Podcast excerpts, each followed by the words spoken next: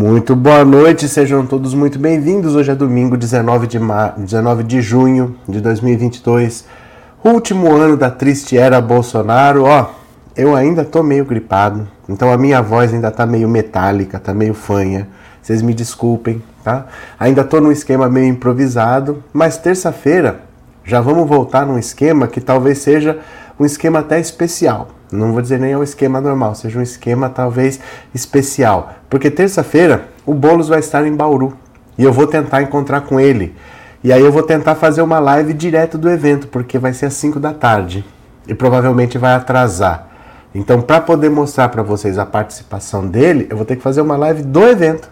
Por isso que eu digo que é uma participação, uma live especial. Eu vou tentar ir até onde o Boulos vai estar. Ele vai estar em Bauru. Vou tentar transmitir o evento e vou ver se eu consigo falar dois minutinhos com ele, ver se ele consegue dar um oi pra gente terça-feira. Tá, então vamos ver se a gente consegue. Eu vou tentar fazer, vou fazer o possível para ver se a gente chega lá. Por enquanto tá nesse esquema aqui improvisado, mas vocês sabem que é melhor fazer improvisado do que não fazer, né? Tem que ficar duas semanas sem fazer.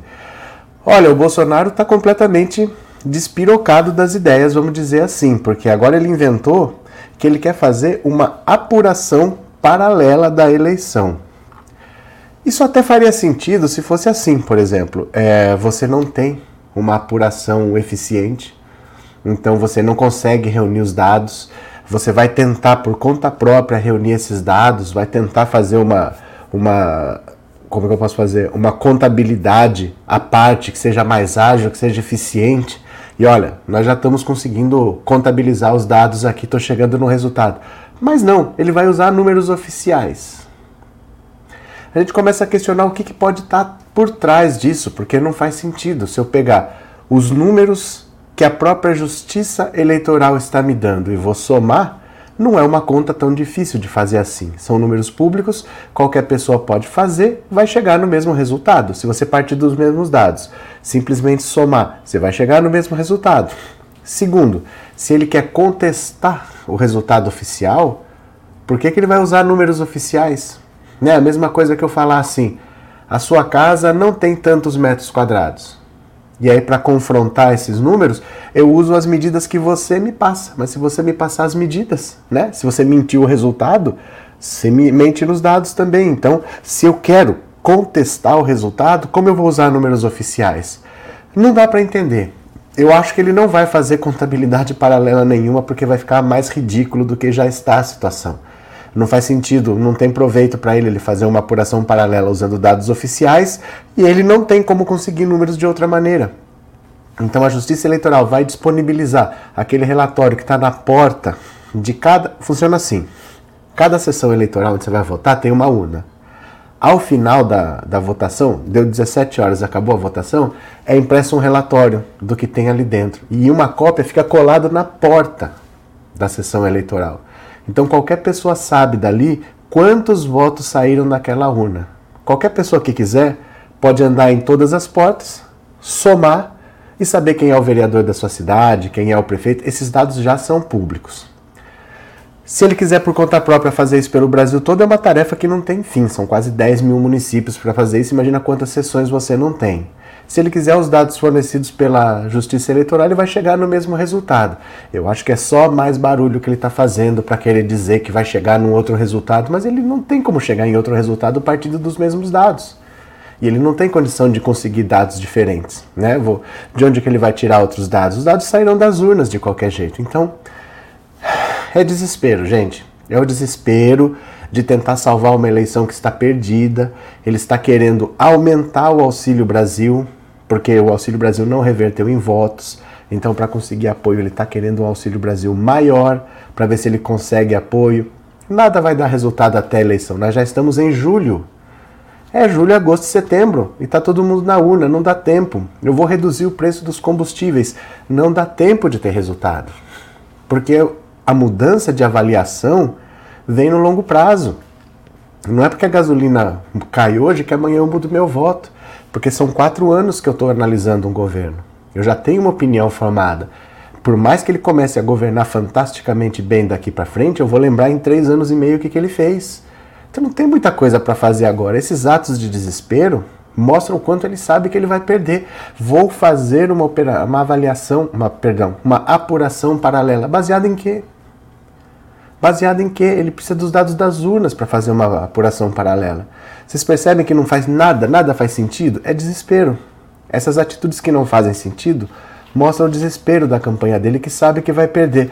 Tanto sabe que vai perder que o Tarcísio, que é o candidato bolsonarista, o ministro da Infraestrutura, que vai disputar o governo de São Paulo, resolveu que vai usar o verde e amarelo na campanha dele, mas em tom diferente. Ele não quer ser confundido com o Bolsonaro, porque ser confundido com o Bolsonaro hoje tira votos. Então ele vai usar o verde e amarelo na campanha dele, mas vai usar tons diferentes. Ele não quer usar o mesmo verde e o mesmo amarelo. Ele não está querendo estar associado ao Bolsonaro. É um cara que não é de São Paulo, ele é um cara que não tem o que falar sobre São Paulo, que não conhece São Paulo. A única coisa que poderia impulsionar seria o apoio do Bolsonaro e ele não quer. Olha que nível de que a gente chegou. Ele vai disputar o governo de São Paulo sem ser de São Paulo e abrindo mão do apoio do Bolsonaro. Ele não quer vincular a imagem porque está prejudicando. Então nós estamos chegando num resultado que é praticamente irreversível. Todo mundo já percebeu que o jogo está escorrendo normalmente, não tem mais o que fazer. É aquela partida que já está 7 a 1 e faltam 12 minutos para o jogo acabar. Não tem mais o que fazer. Você já sabe que você está jogando em casa, que você perdeu a Copa do Mundo, é outra tragédia, mas não tem o que fazer.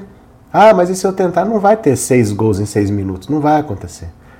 Né? Então a situação está muito grave para o Bolsonaro e ele sabe, esses atos de desespero que não querem dizer absolutamente nada, essa apuração paralela que ele quer fazer, são uma demonstração do quanto ele está sem rumo, tentando dar tiros aleatórios para ver se ele acerta alguém e vai acabar não acertando nada. Valeu? Eu vou fazer o seguinte, ó, vou mandar um link aqui para vocês. Deem uma clicada nesse link aqui que eu mandei, ó, porque eu fiz um canal só para postar shorts. O YouTube fica querendo copiar o TikTok, fica pedindo para a gente postar vídeo curto, só que bagunça tudo.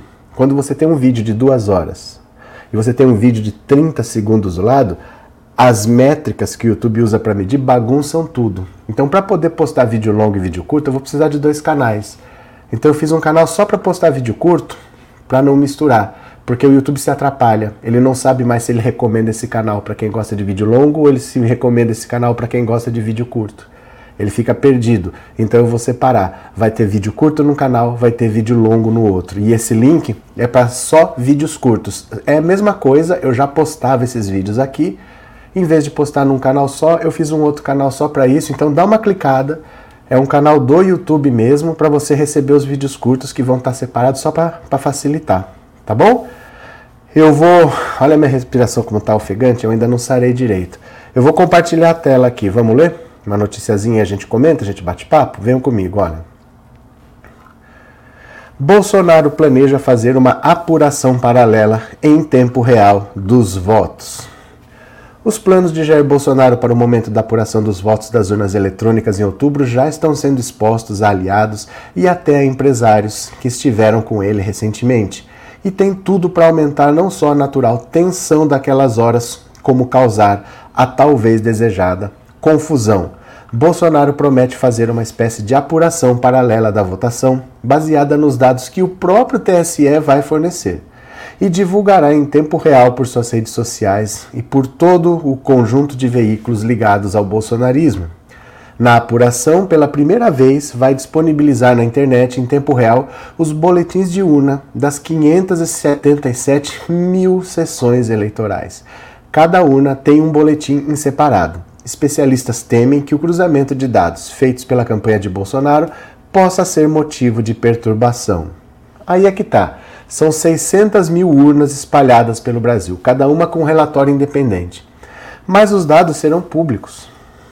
Então, se der divergência, Bolsonaro errou a conta. É só isso que aconteceu.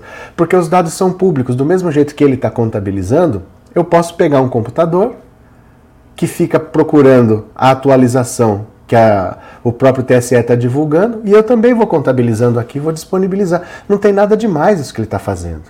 Se ele tivesse uma equipe percorrendo os municípios, mandando para ele os dados de cada um, ó, tirei uma foto, tirei outra, tirei outra, olha os relatórios que estão colados aqui na parede, ó, pá, pá, e ele faz uma apuração paralela, aí é outro trabalho. Mas você pegar dados oficiais, chegar no resultado diferente, falar que foi o outro que errou uma conta de soma, é claro que ele que errou se os dados não baterem, porque ele está usando os mesmos dados, ele só tem que fazer uma soma.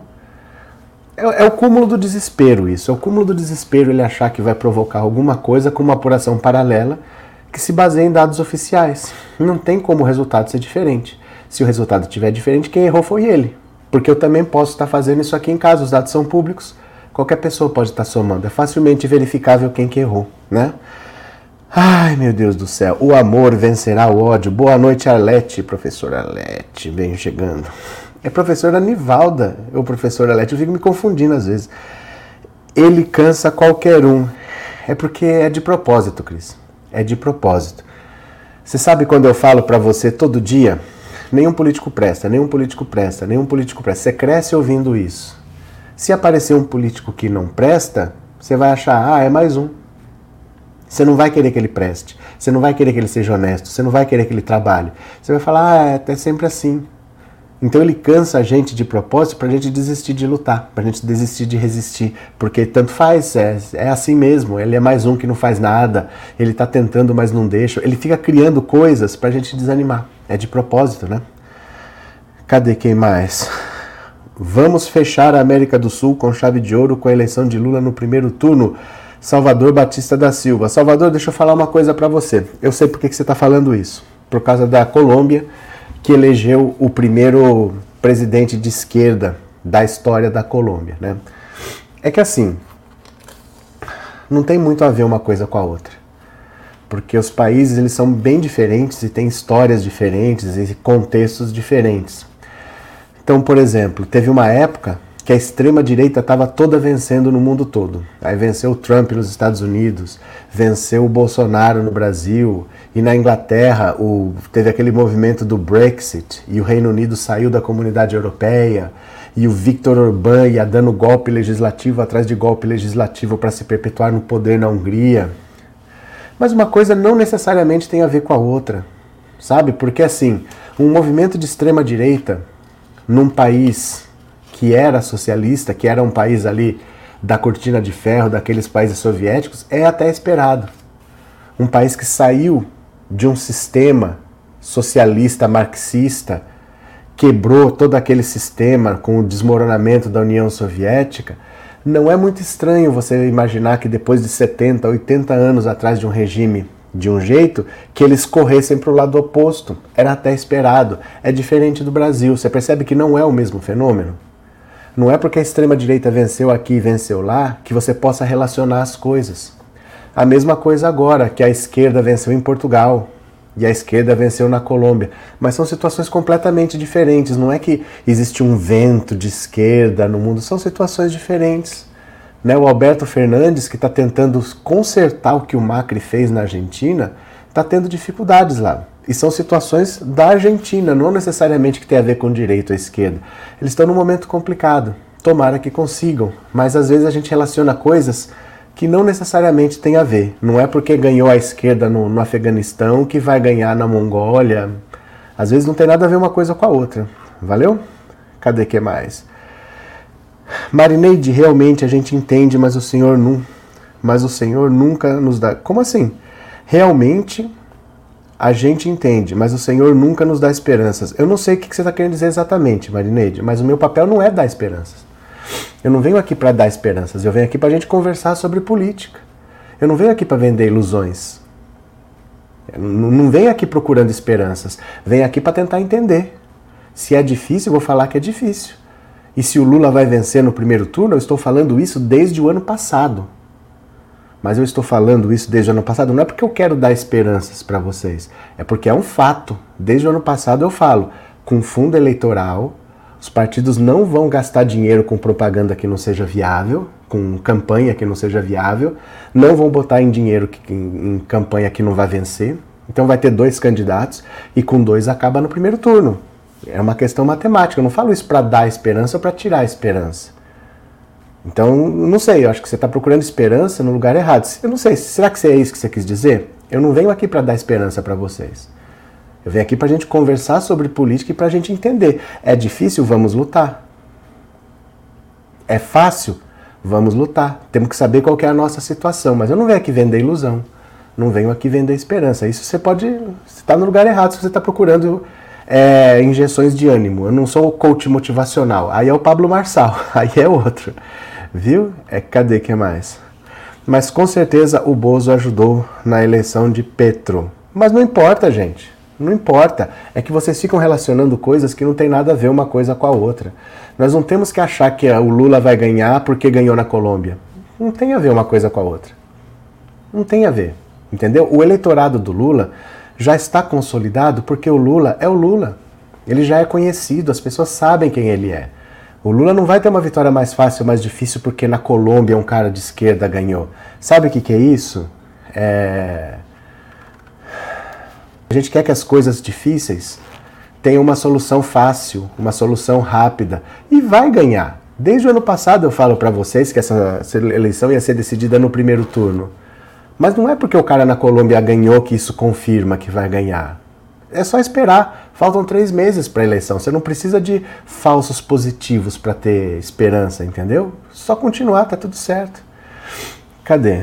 Será que o Bolsonaro vai parabenizar o novo presidente da Colômbia ou vai falar que houve fraude? Ele nem vai tocar no assunto, Ronilson. Ele nem vai tocar no assunto. Ele está desesperado com esse negócio da Petrobras. Ele inventou uma CPI que os aliados agora tentam desmontar, porque não faz sentido, não existe CPI contra o governo. CPI é para fiscalizar o governo, é para oposição fiscalizar o governo. Não é para o governo se fiscalizar, porque o governo tem acesso a tudo. Se ele quiser fiscalizar, ele vai lá e olha, ele não precisa de instrumento da CPI para isso. Né? Eu quero saber quanto a Petrobras ganha, eu não preciso de quebrar o sigilo bancário. Eu vou lá e olho, eu sou o dono daquele negócio, eu comando aquele negócio. Então ele mesmo está tomando umas atitudes meio loucas que os aliados estão tentando desfazer, ele está com os problemas internos complicados, e eu acho que ele nem vai tocar no assunto, ele nem vai tocar no assunto, eu acho, viu? Cadê? Lauro Santos, esse ministro da Defesa do Bolsonaro, nesta conjuntura, por que não quer perder as regalias? Jamais ganharam dessa forma. Ganharão? Ganharam. Lauro, o, o que as Forças Armadas querem é dar golpe. Mas querer, ela pode querer o que quiser, Lauro. Querer, ela pode querer o que ela quiser. Não há condição para isso. Não há condição. Olha, o golpe é uma demonstração de força. Não é um ato de desespero. Ah, eu não tenho que fazer, vou ter que dar um golpe. O golpe não é uma decisão que uma pessoa toma. Né? Olha em 64. O Brasil teve um golpe militar. Você acha que foi algum militar aqui que decidiu? Se fosse algum militar aqui que tivesse decidido, não tinha acontecido ao mesmo tempo na Argentina, no Chile, no Paraguai. Por que, que você acha que aconteceu em vários países ao mesmo tempo? E quando acabou, acabou em todos ao mesmo tempo praticamente. E naquela época, todos os países tinham hiperinflação. Aí, a hora que acabou, acabou na América Latina toda hiperinflação ao mesmo tempo. Essas coisas não é uma pessoa que toma assim, ah, vou dar um golpe, vou tentar um golpe. Essas coisas são articulações internacionais de quem interessa, de quem tem dinheiro.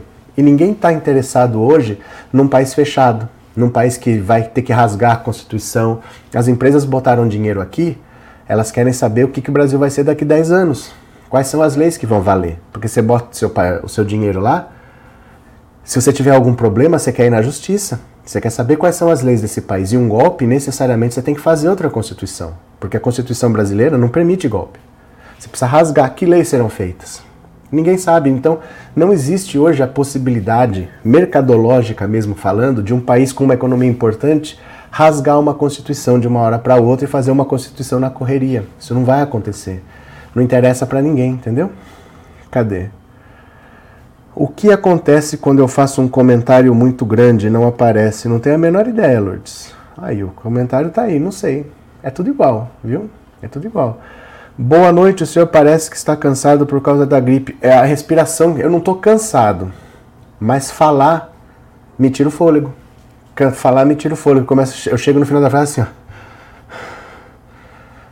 Não é que eu estou cansado, é a respiração que é difícil, né? Aí eu chego meio sem fôlego no final.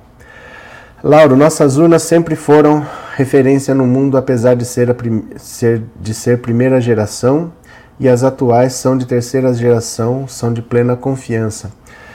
É que assim, o Brasil tinha um problema muito sério de fraude quando o voto era de papel. Sumia, sumia a urna inteira. O cara tava é, contando os votos com uma caneta na mão, ele marcava alguma coisa num voto em branco, por exemplo. Tinha muita denúncia de fraude e eu, se não me engano, foi em 94. Foi uma eleição que teve bastante fraude. Ao ponto do TSE falar: temos que mudar. Com esse tipo de votação não dá mais. E tentaram criar uma urna eletrônica, que foi usada pela primeira vez em 96. Mas é difícil você ver no mundo um país que tenha problema de fraude e que o governo tente resolver, porque normalmente quem frauda é o governo. Normalmente é o governo que quer se perpetuar no poder que frauda as eleições. Dificilmente quem frauda a eleição é a oposição, porque você tem que ter acesso. Opa! O que aconteceu? O que aconteceu aqui? Eita, o que aconteceu aqui? Pera lá, que eu bati o dedo no negócio aqui. Pronto, cadê?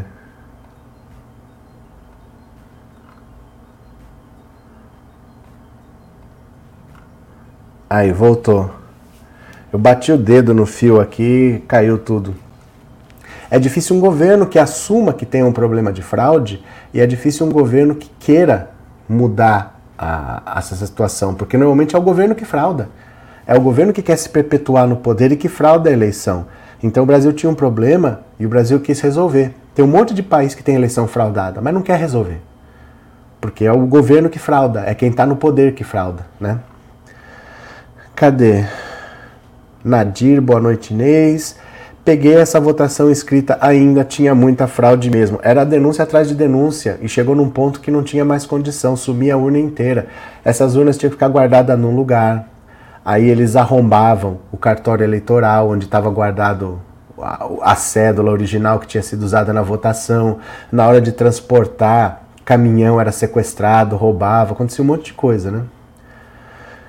Cadê? Gerson Alves, Bolsonaro tem toda razão. Tem mesmo que fazer a CPI da Petrobras. é, sabe o que, que é isso? É, por exemplo, eu moro sozinho. Eu moro sozinho. Aí, vamos dizer que acabou a manteiga. Eu falo, alguém roubou essa manteiga. Mas eu moro sozinho. Aí eu vou na polícia, pedir para a polícia investigar quem comeu a minha manteiga, mas eu moro sozinho como se fosse isso. Quem administra uma estatal é a União, é representado pelo presidente da República. Ele quer investigar a administração da Petrobras, que em última palavra é ele. E ele quer usar uma CPI para investigar coisas que estão à disposição dele. Eu nunca vi um negócio mais sem pé nem cabeça do que esse, viu?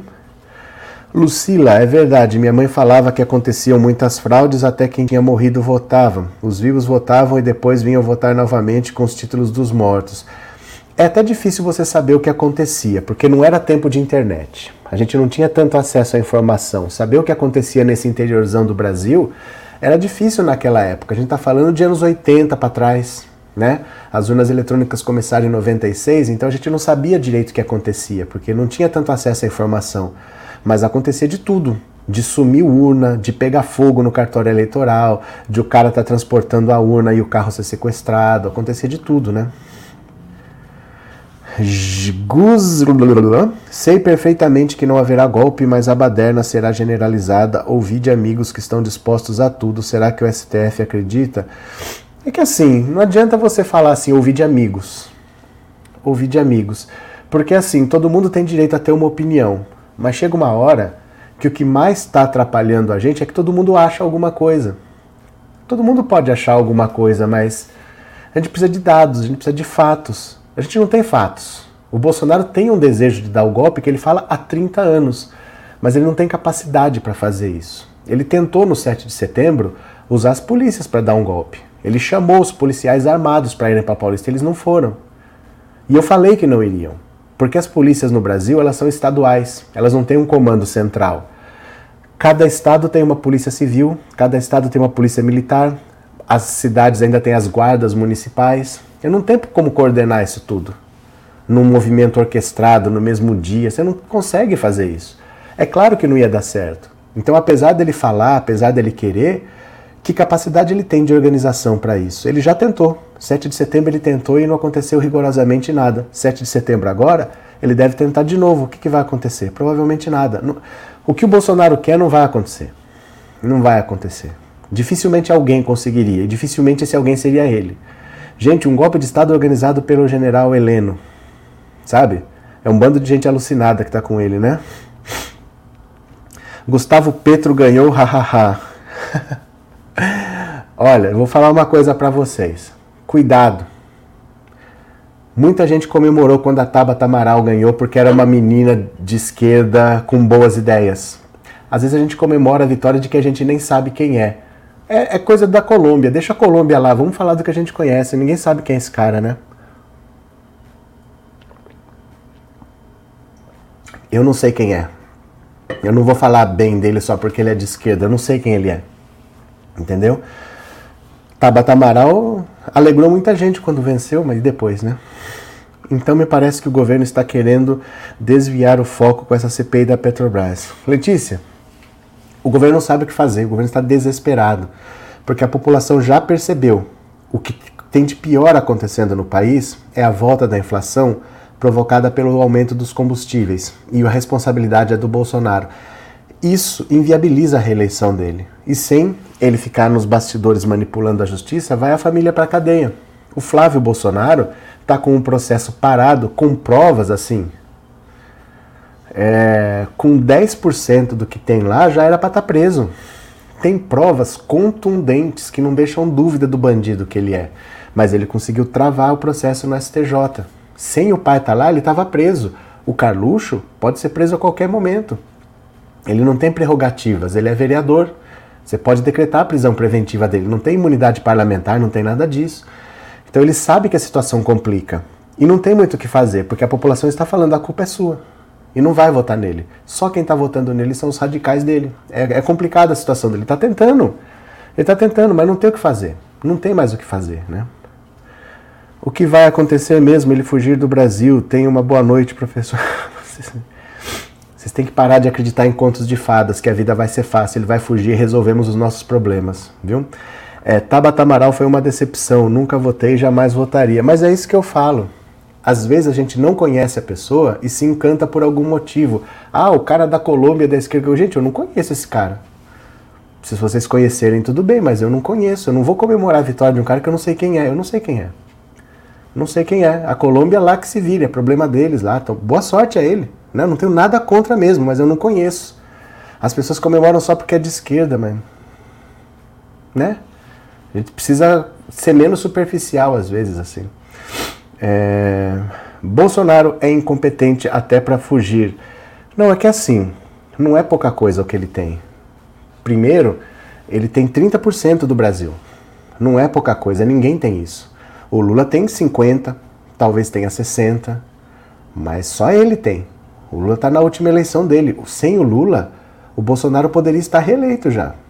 A realidade é essa. Se o, se o Bolsonaro tem 30, não precisa. Ó, alguém que tivesse um pouco mais de voto já ia ter segundo turno. Não tem ninguém sem ser o Bolsonaro com condições de ir para esse segundo turno. É muito capital político para você jogar pela janela e falar, ah, ele vai fugir do Brasil. Segundo, é que as pessoas estão apostando numa hipótese que nunca aconteceu. O Collor não fugiu do Brasil, o Sarney não fugiu do Brasil, o Itamar Franco. Quem que é o presidente que fugiu do Brasil? Não, não, não sei de onde que as pessoas tiram isso, né?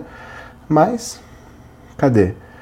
É, o nazista foi derrotado, parabéns, Colômbia.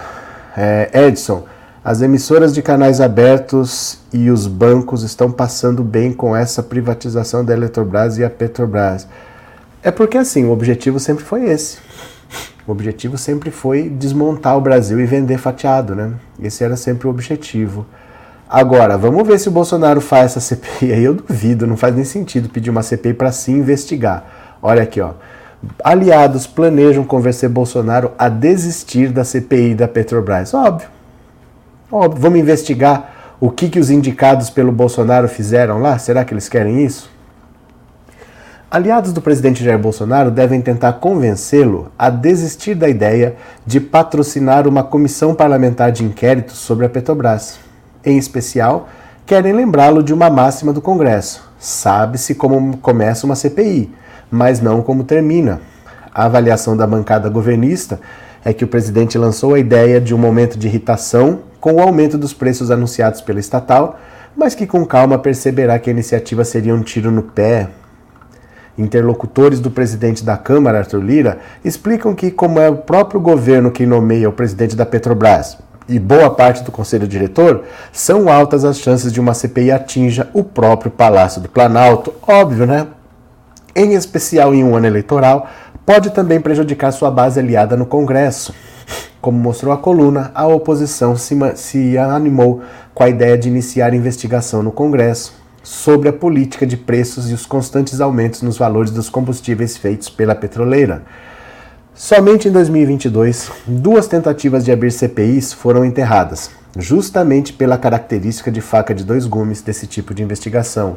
A oposição tentou, sem sucesso, colher assinaturas para uma comissão que investigasse o suposto gabinete paralelo no MEC, tocado pelos pastores evangélicos.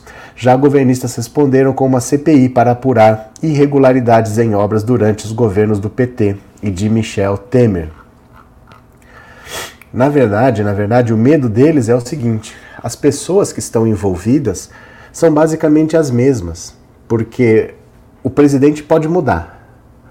Mas, por exemplo, olha um Bolsonaro deputado, ele está lá há sete mandatos como deputado. Ele ficou lá 28 anos. Então já teve governo disso, já teve governo daquilo, ele estava lá. Ele já foi base de apoio do governo Lula porque ele era um, de um partido do Centrão e o Centrão apoiava o governo Lula. O Bolsonaro já apoiou o Lula. O Bolsonaro apoiou a Dilma. Esses partidos, eles ficam por lá. Pega uma vaga aqui, é secretário ali, é líder do não sei das quantas, vai mexer em qualquer coisa, eles têm muita chance de estar envolvidos, porque eles estão lá por décadas. Não interessa para ninguém a abertura de uma CPI, porque você não sabe para que caminho que ela vai. Sempre eles estão envolvidos em alguma coisa. Então, o Bolsonaro falou que vai fazer CPI da Petrobras, o próprio governo não tem muito interesse nisso, né? Cadê? Eu tenho pena de quem acreditou que o Lula roubou. Tô respirando, viu? Leia, é que assim, é, é muito triste tudo que aconteceu nesse país. Né? Porque no fundo, no fundo, o que se queria não era tirar do poder o fracasso que foi o PT no fundo, eles queriam tirar do governo o sucesso que foi o PT. Eles queriam tirar de lá as conquistas sociais, é, o Minha Casa Minha Vida, eles queriam tirar o Bolsa Família, eles queriam tirar as famílias que estavam tendo empregos decentes, né? Porque se eu sou rico, eu quero ter alguém limpando o meu banheiro, limpando o meu chão, pagando o mínimo possível. Eu quero que, se de preferência, que eu não pague nem com dinheiro, que eu dê um prato de comida e o cara fique satisfeito. Eu não quero pagar um salário decente com carteira assinada. Então, na verdade, a queda do PT foi muito provocada pelo sucesso dos governos do PT e não pelos fracassos. O ódio que se gerou nesse país, é incrível falar isso, né? Mas foi um ódio ao sucesso, a ter conseguido tirar pessoas da miséria, da dignidade, colocar na faculdade, dar uma perspectiva de vida. Não interessa. A elite brasileira é extremamente arcaica e escravagista. Ela quer ser rico no meio de miseráveis e dividir essa riqueza com muito pouca gente, todos escolhidos por eles mesmos, né? Cadê? Gerson, acho que os caminhoneiros são manipulados por líderes traidores. É difícil dizer, porque assim, em 2018 teve uma greve de caminhoneiros que parou o Brasil por 10 dias. E o Bolsonaro colou nos caminhoneiros nessa época, foi durante o governo Temer, e prometeu um monte de coisa para eles. E desde então eles não desgrudam do Bolsonaro. Já venderam a alma, estão com o Pires na mão e continuam apoiando. É difícil até entender por que tanta lealdade, né? Difícil. Seila, eu fiquei curada da Covid esses dias, estou sentindo a mesma coisa que o senhor. Mas o meu não tem nada a ver com Covid, viu? O meu não tem nada a ver com Covid, não. Eu tive já, em janeiro, se não me engano, acho que foi janeiro que tive. Eu já tomei três doses de vacina. Eu não tô com Covid, não. Peguei uma gripe só. Tô, tô viajando e peguei uma gripe. Minha filha também pegou gripe. Minha filha também tá vacinada. Ela tem oito anos e ela tomou vacina. Acima de cinco anos já pode tomar. Não é Covid, não, é gripe. É que assim, quando é sistema respiratório, eu não tenho dificuldade para fazer nada. Só que aqui eu tô falando, falando, falando, falando, falando, e aí falta fôlego. Mas é só isso, não é. Não tô mal, não tô com dor de cabeça, não tô com febre, não tô com nada. Dou uma tossidinha de vez em quando. O problema é que eu fico falando muito, né? Cadê? Cadê? 2, 2, 2, 2, 2. O que aconteceu, Adriano?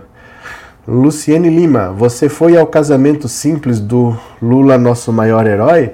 Não, não fui ao casamento dele, ele também não foi ao meu quando eu casei. o que, que, tem a ver, né? Ai, ai. É, não vejo a hora desse desgoverno acabar logo, está difícil de aturar. Mas já, Maria, vou falar para você que já acabou praticamente. Poucas atitudes daqui para frente do Bolsonaro vão ser atitudes de governo que vão ter consequências graves, porque todo mundo já está vendo que vai ter um amanhã, esse governo está acabado e você começa já a projetar o ano que vem, como que vai ser. O PSDB nos estados já vai negociando palanque, o MDB já vai negociando palanque. Meio que assim já foi, né? Cadê? Ah, Maria da Guia, aqui no Rio, o Freixo está trabalhando para ter o César Maia como vice. Espero que a esquerdinha do Leblon não atrapalhe. Olha, o Rio de Janeiro não pode brincar. O Rio de Janeiro não pode brincar. A situação do Rio de Janeiro é muito grave, porque depois de uma presidência miliciana, as milícias cresceram muito e vai ter uma hora que não vai ter o que fazer. Vai ter uma hora que você vai ter que falar: bom, agora como é que a gente faz? Porque a milícia é um poder, vamos reconhecer que são eles que mandam e o que, que eles querem que a gente faça. Vai chegar numa situação que é assim. Ou você vai combater agora ou não tem mais jeito. Então, que entendam a gravidade do momento. É muito grave a situação do Rio de Janeiro precisa resolver o quanto antes. Não dá para ficar brincando de, ah, daqui quatro anos a gente tenta de novo, não, né? Paulo Araújo, na minha casa Lula terá três votos, meu, da minha esposa e da minha filha, que tirou seu título com 16 anos. Temos que tirar o genocida. Valeu, Paulo. Vamos ler mais uma aqui, ó. Vamos ler aqui. Olha, Bolsonaro foi para Manaus. Após mortes de Dom e Bruno, Bolsonaro participa de motociata em Belém. E para ele tá tudo certo. Para ele tá tudo certo, ele tá feliz, ele tá andando de moto, ele não tá nem aí. Né? O presidente Jair Bolsonaro participou na tarde de sábado de uma motociata em Manaus organizada por apoiadores. Ele cumpre a agenda na capital amazonense durante todo o dia, retornando para Brasília no início da tarde. Até o momento, Bolsonaro não teve nenhum compromisso na cidade relacionado ao caso do jornalista britânico Don Phillips e do indigenista brasileiro Bruno Araújo Pereira, assassinados na terra indígena Vale do Javari há alguns dias. O chefe do Executivo Federal tem incentivado e participado de eventos com motoqueiros pelo país como forma de mobilizar a base aliada do governo. As motociatas acabam virando atos políticos nos quais o mandatário discursa e recebe apoio de eleitores. Ele, no entanto, nega estar por trás da organização dos eventos. Mais cedo, em um evento religioso, Bolsonaro criticou o anúncio de novos aumentos nos preços dos combustíveis pela Petrobras. Ele voltou a defender a instalação de uma comissão parlamentar de inquérito no Congresso Nacional para investigar o comando da petroleira. O mandatário também voltou a criticar o Poder Judiciário e a atacar o sistema eletrônico de votação do Brasil com desinformação, inclusive sobre as eleições de 2018. Bolsonaro afirmou que veio venceu o pleito em primeiro turno. Inacreditável, né? Deixa eu mostrar para vocês que essa motociata que ele fez flopou. O que, que significa dizer que flopou? Significa que foi um grande fracasso. Eu vou mostrar um vídeo aqui para vocês, ó, da motociata. Deixa eu pegar aqui compartilhar a tela para vocês verem que não foi muito como ele esperava não. Dá uma olhada aqui. Deixa eu ampliar a tela. Olha, presta atenção. Isso aqui é Manaus, tá? Oi, gente. Tô gravando aqui de Manaus esse vídeo, vocês vão ver, tô bem aqui na Ponta Negra, chegando aqui. Bom, primeiro que no caminho, vai daquele lado aqui, primeiro que no caminho não tinha movimento nenhum. Aqui ó, o pessoal vendendo bandeira, esperando para comprar, mas pelo jeito eu já dei uma volta aqui. Não tem assim muito comprador. Tá aí ó, oferecendo bandeira, que já é a entrada da Ponta Negra, aonde vai ser a a tal da motociata, que é um escape, né? Porque hoje é o dia que está aumentando o preço da gasolina. Hoje está aumentando o preço da gasolina. Tem dias que descobriram o assassinato de Dom e Bruno. Pouquíssima gente, olha aqui, ó, um aparato grande do estado, podemos ir. Aí ele está parando. Dá uma olhada, um pingo de moto aqui, ó, vou tentar abrir aqui um pingo de moto. Olha aqui, ó, um aparato pesado. Aparato, né? Agora a gente que é bom pelo jeito, povo revoltado, né? Revoltado porque o Bolsonaro não vem trazer nada para Manaus, não vem inaugurar uma grande obra, não vem anunciar uma medida positiva, só vem fazer isso, passear de moto. Aumenta o preço da gasolina e ele vem aqui passear de moto. Você veja que não tem muito a expectativa dele de querer reunir grandes pessoas, que tem uma grande comoção. Não adianta, não adianta. As pessoas estão vendo que vão no supermercado e não tem fake news que pague a conta, que não tem fake news que ajude a comprar feijão. Ele faz esses eventos porque de carro ou de moto você faz barulho e você ocupa espaço. Então, por exemplo, 10 carros é uma fila que você fala, caramba, um carro atrás do outro. Mas se fosse um grupinho de 10 pessoas, você ia falar, bom, que negócio é essa manifestação? 10 pessoas? Então ele pega 200 carros, são vários quarteirões, motos tocando, fazendo barulho. Mas se fosse uma passeata, ia ser um grupinho desse tamanho. Ele não tem apoio. Ele está se iludindo, ele está tentando mentir para si mesmo, que onde ele vai ele é bem recebido, mas a realidade está aí, né? Cadê? Kel, não sei porque o PT odeia pessoas que não podem ser ricas. Ora, eu trabalho para viver sim, mas também gosto de trabalhar e prosperar, coisa que o PT vive fazendo uma fábrica de pobreza. Kel, eu acho esse comentário mais absurdo que você poderia fazer. Porque o que o PT fez foi gerar emprego nesse país e eu te provo. Eu vou te provar o quanto o seu comentário é ridículo. Eu vou te mostrar aqui, olha.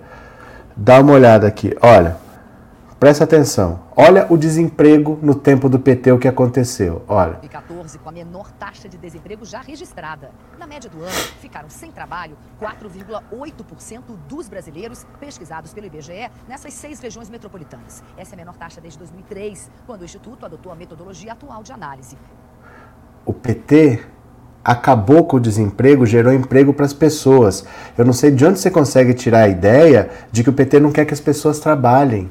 Olha o que, que o governo que você apoia está fazendo e olha o que aconteceu durante os governos do PT. De onde que você tira essa, essa conclusão louca sua? Só para saber, assim. De onde que você tirou isso? É que vocês não sabem, não conseguem discutir a realidade. Ah, mas é porque apareceu na Rede Globo. Ah, mas a, Rede Globo agora é petista na cabeça de vocês a Rede Globo, que todo dia tinha o William Bonner mostrando um cano da Petrobras e saindo dinheiro, a Rede Globo que mandava link ao vivo por meio da manifestação, no meio do intervalo do Faustão, chamando pessoa para ir para a manifestação derrubar a Dilma, para vocês a Globo é petista. As coisas que vocês fazem não têm o menor sentido. As pessoas trabalhavam, era no governo do PT. Hoje você só vê desemprego e gente comendo osso. Não dá para entender de verdade assim, de verdade, não dá para entender o que vocês pensam não, mas tudo bem, né? Cadê? Foram muitas as políticas públicas de qualidade na época do PT. É porque as pessoas, sabe o que acontece, Val? As pessoas não querem a melhora do país, elas querem melhora para elas. E elas odeiam ver um pobre melhorar. A verdade é essa. Uma grande parte dos brasileiros é extremamente egoísta e se ele vê o pobre melhorar, ele não fica satisfeito. Ele acha bonito ir para Noruega, ir para Dinamarca e ver todo mundo vivendo bem, mas lá é todo mundo loiro de olho azul.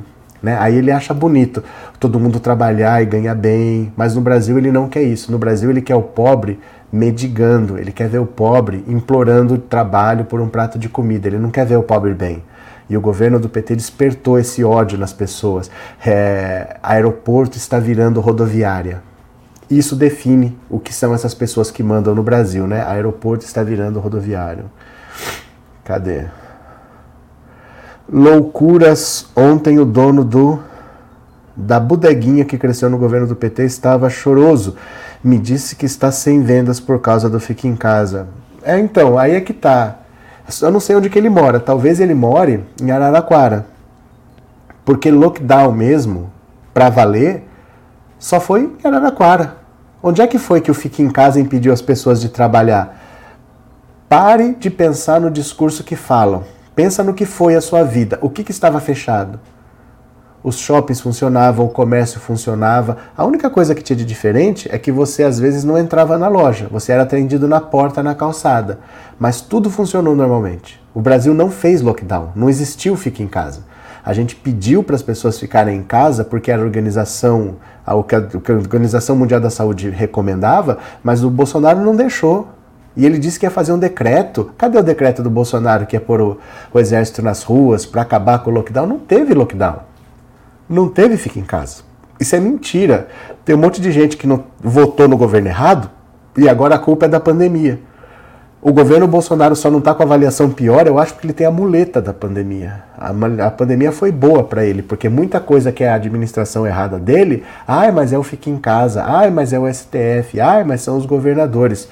Onde é que o Brasil parou, gente? O Brasil não parou, o Brasil não fez lockdown.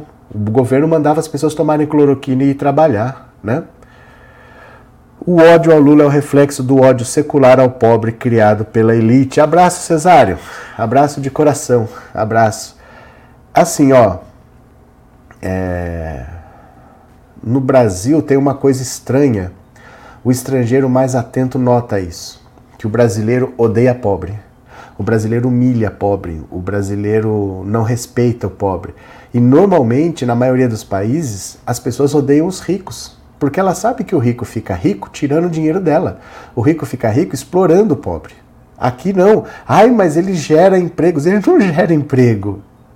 Ele paga menos do que a pessoa merece para ele poder ganhar mais. Ele não está gerando emprego. Se ele pudesse, ele botava só robô ali. Se ele pudesse, ele botava robô para fazer o trabalho para ele.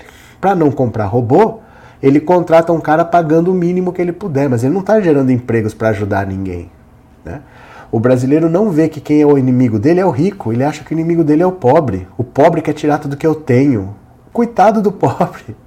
Coitado do pobre, o rico, para ele ficar mais rico, ele não tira de outro rico, ele tira do pobre. É isso que as pessoas não entendem, né? Cadê? É, Paulo Araújo, parabéns é, pelas análises, obrigado. Infelizmente, muito brasileiro não quer que o brasileiro tenha uma condição melhor de vida. Não quer, Paulo. Sabe por quê? Porque o brasileiro, mesmo que acha que é rico, ele é pobre. Ele é pobre. Eu tenho um amigo que foi adotado aqui no Brasil. Ele foi abandonado pelos pais, ele e o irmão dele. Ele foi abandonado pelos pais. O pai dele levou um dia para ele passear, isso morando em São Paulo. Levou para a rodoviária do Tietê, falou: "Fica aqui que o papai já volta" e sumiu. Largou os dois lá. E passou o dia, foi anoitecendo, aquelas duas crianças ficaram ali, ninguém sabia o que que era. E eles ficaram lá, foram lá falar, o pai mandou esperar, estava ali, sumiu. Eles não sabiam dizer onde moravam, eram pequenos assim. Foram para adoção. E foram adotados por uma família de americanos. Ele cresceu nos Estados Unidos, né? Ele teve a oportunidade de estudar fora, ele ficou mais de 10 anos fora, depois ele quis voltar. O irmão dele foi estudar em Harvard conseguiu uma bolsa para estudar em Harvard, porque ele era um excelente aluno, e ele conseguiu uma bolsa para estudar em Harvard. Aí, cara, ele disse que é assim. É surreal você ver pessoa assim, o cara vai para a escola, colega dele, que ia estudar de Ferrari, porque o pai tem uma empresa de tecnologia que vale 4 bilhões de dólares, o outro tem uma empresa de não sei das quantas, o outro fornece por não sei o que. As pessoas são milionárias e bilionárias com uma frequência inacreditável. O brasileiro não passa perto disso. O brasileiro tem uma padaria e acha que é rico. Nada contra a padaria. Mas ele não acha que ele é um trabalhador. Ele acha que ele tem que ser só administrar, que ele não tem que pôr um bigo no balcão e que ele tem que ir para a Europa uma vez por ano. Ele já se considera rico. Então, para ele realmente ter a sensação de que ele é rico, ele precisa ter gente miserável em volta. Porque aí vai ter um cara para limpar o chão para ele e ele tem condição de pagar, porque aí ele pode pagar aquela micharia. Ele tem vários luxos que ele só sustenta porque tem gente miserável para se submeter. Se não, vai na França. Vai na França, que é um país em que todo mundo vive bem. Um engenheiro que tenha 10 anos de profissão, que ganha bem, ganha 4 mil euros por mês. E uma doméstica ganha 1.500. Ele não tem condição. O cara é um engenheiro estudado, que ganha bem, que tem 10 anos de profissão, mas ele não consegue pagar uma empregada, porque não tem esse desnível tão grande. Então o cara faz faxina. O brasileiro não aceita fazer faxina. É um país criado à base de escravidão. Eles não acham digno sujar as mãos. O brasileiro não vê dignidade em fazer um trabalho braçal. Olha, eu vou ter que lavar o meu banheiro hoje. Não, não vai fazer. Não deixa o filho fazer. Eu falo isso porque às vezes em escola que eu já dei aula, você queria fazer uma atividade, Vai lá, faz uma atividade toda. No final, você tem que juntar tudo, né? Porque você tem que ensinar para as crianças que ela tem que ter é, noções de vida em sociedade. Que não é assim, eu vou fazendo e vou jogando, vou, vou sujando. Não, você tem que falar, não, já usamos, agora vamos juntar, vamos organizar. Vinha a mãe revoltada. Eu não pago não sei quanto para meu filho ficar limpando escola. E meu filho não está estudando para ser lixeiro. Assim. Não quer que o filho aprenda conceitos de cidadania, porque ali o que a gente está vendo é cooperação, é trabalhar juntos, ter um objetivo coletivo, ver uma vitória que não é individual, que é uma vitória que é coletiva. Não, o pai é revoltado, eu não pago meu filho para ser lixeiro. Não é ser lixeiro, tem tem gente da limpeza para isso, mas é organizar as coisas depois que trabalha. O brasileiro tem essa mentalidade, sabe? Então ele não quer ver o outro brasileiro bem para ele ter a ilusão de que ele é rico. O brasileiro não é rico nesse nível que os americanos são, o brasileiro não passa perto de ser. Mas ele precisa da, da miséria em volta para ele achar que ele é rico, né? Cadê? Conclusão: no Brasil as pessoas não necessitam ter nada, basta ter mais que os outros que se sentem felizes. É, basicamente é isso. Eu não sou rico, isso até tem um nome. Isso até tem um nome, chama salário psicológico. Isso chama salário psicológico. Ou eu posso te dar um salário melhor para você ter mais dinheiro e fazer mais coisas, ou eu não te dou esse salário melhor. Mas com gente miserável desse lado, parece que você é rico. É como se o seu salário tivesse aumentado. Você tem o direito a alguns luxos, a alguns privilégios, por causa da miséria que está em volta, que é como se você recebesse um adicional de salário. Então, no Brasil, ao invés das pessoas ganharem mais salário, elas lutam para manter o salário psicológico delas, né? Letícia, o que caracteriza países que causam admiração de tantas pessoas é justamente a inexistência da enorme desigualdade social dos países mais pobres. É porque é bonito, Letícia, em países em que o povo é branco, em que o povo tem olho claro. Então é muito lindo na Austrália todo mundo ganha bem. É muito lindo que nos Estados Unidos você trabalhe e ganhe 15 dólares por hora. É muito bonito na, no Canadá você ter um estado de bem-estar social, na Noruega, na Dinamarca mas eu não vou dar dinheiro para preto pobre. Não vou dar dinheiro na mão de preto pobre. Você pode ver, o cara compra um apartamento, 5 milhões de reais. Ele tem dinheiro, ele paga. Se for para pintar, custa mil reais a mão de obra, ele vai chorar. Ele vai querer pagar 800 e vai pagar duas parcelas e depois vai atrasar. Ele não quer pagar. Ele não é falta de dinheiro, o dinheiro ele tem, mas ele não vê valor no trabalho do outro. O brasileiro tem esse ranço escravocrata que custa muito caro para nós, né? É, cadê? Querem melhorias para, o, para fora do país, não no Brasil. Não, eu quero que seja bom o lugar onde eu passo férias, não o lugar onde eu moro, né? O brasileiro é assim, ó. Ele não quer o SUS funcionando, ele quer plano de saúde. Ele não quer segurança pública, ele quer carro blindado, ele quer morar no condomínio. O brasileiro é muito individualista. Ai, não são todos, a maioria é. O brasileiro não tem uma consciência coletiva que deveria ter, né? É, professor, 90% do povo do Brasil nunca foi aos estados, no estado do Amazonas. Em 2018 me mandaram ir para.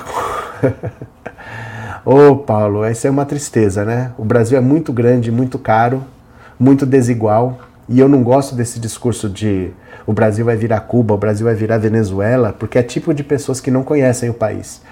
O Brasil é um país. É, é, parece que o Brasil é a Dinamarca. Né? Então, o Brasil tem sérios problemas, o Brasil tem situações muito contrastantes, uma população que sofre muito, que passa um perrengue apertado, mas se coloca num pedestal. Não, eu não quero virar a Venezuela, mal sabe o que é o país dela, né? Vamos ler mais uma aqui, ó. Vamos ler mais uma aqui. Pera lá. Lindora Araújo. Essa mulher tá me entalada aqui, ó. Lindora Araújo. Deixa eu pegar aqui. Lindora Araújo acumula arquivamentos a favor de Bolsonaro e aliados desde que virou número 2 da PGR. Essa aqui é o braço direito do Augusto Aras. Só toma decisões a favor de bolsonaristas, essa senhora aqui, ó. Alçada ao segundo posto na hierarquia do Ministério Público há dois meses, a vice-procuradora Lindora Araújo assumiu as investigações que miram o presidente Bolsonaro e seus aliados e tem apresentado sucessivas manifestações pelo arquivamento do caso. É, essa linha de atuação causou estranheza dentro do Ministério Público porque contrasta com o histórico de atuação da própria Lindora.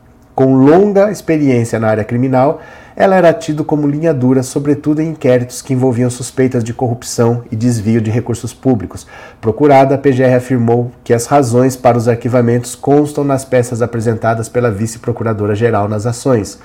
No início do mês, em resposta a um pedido de investigação a Bolsonaro por seus últimos ataques às urnas eletrônicas, Lindor afirma que as manifestações configuram opiniões e não crime.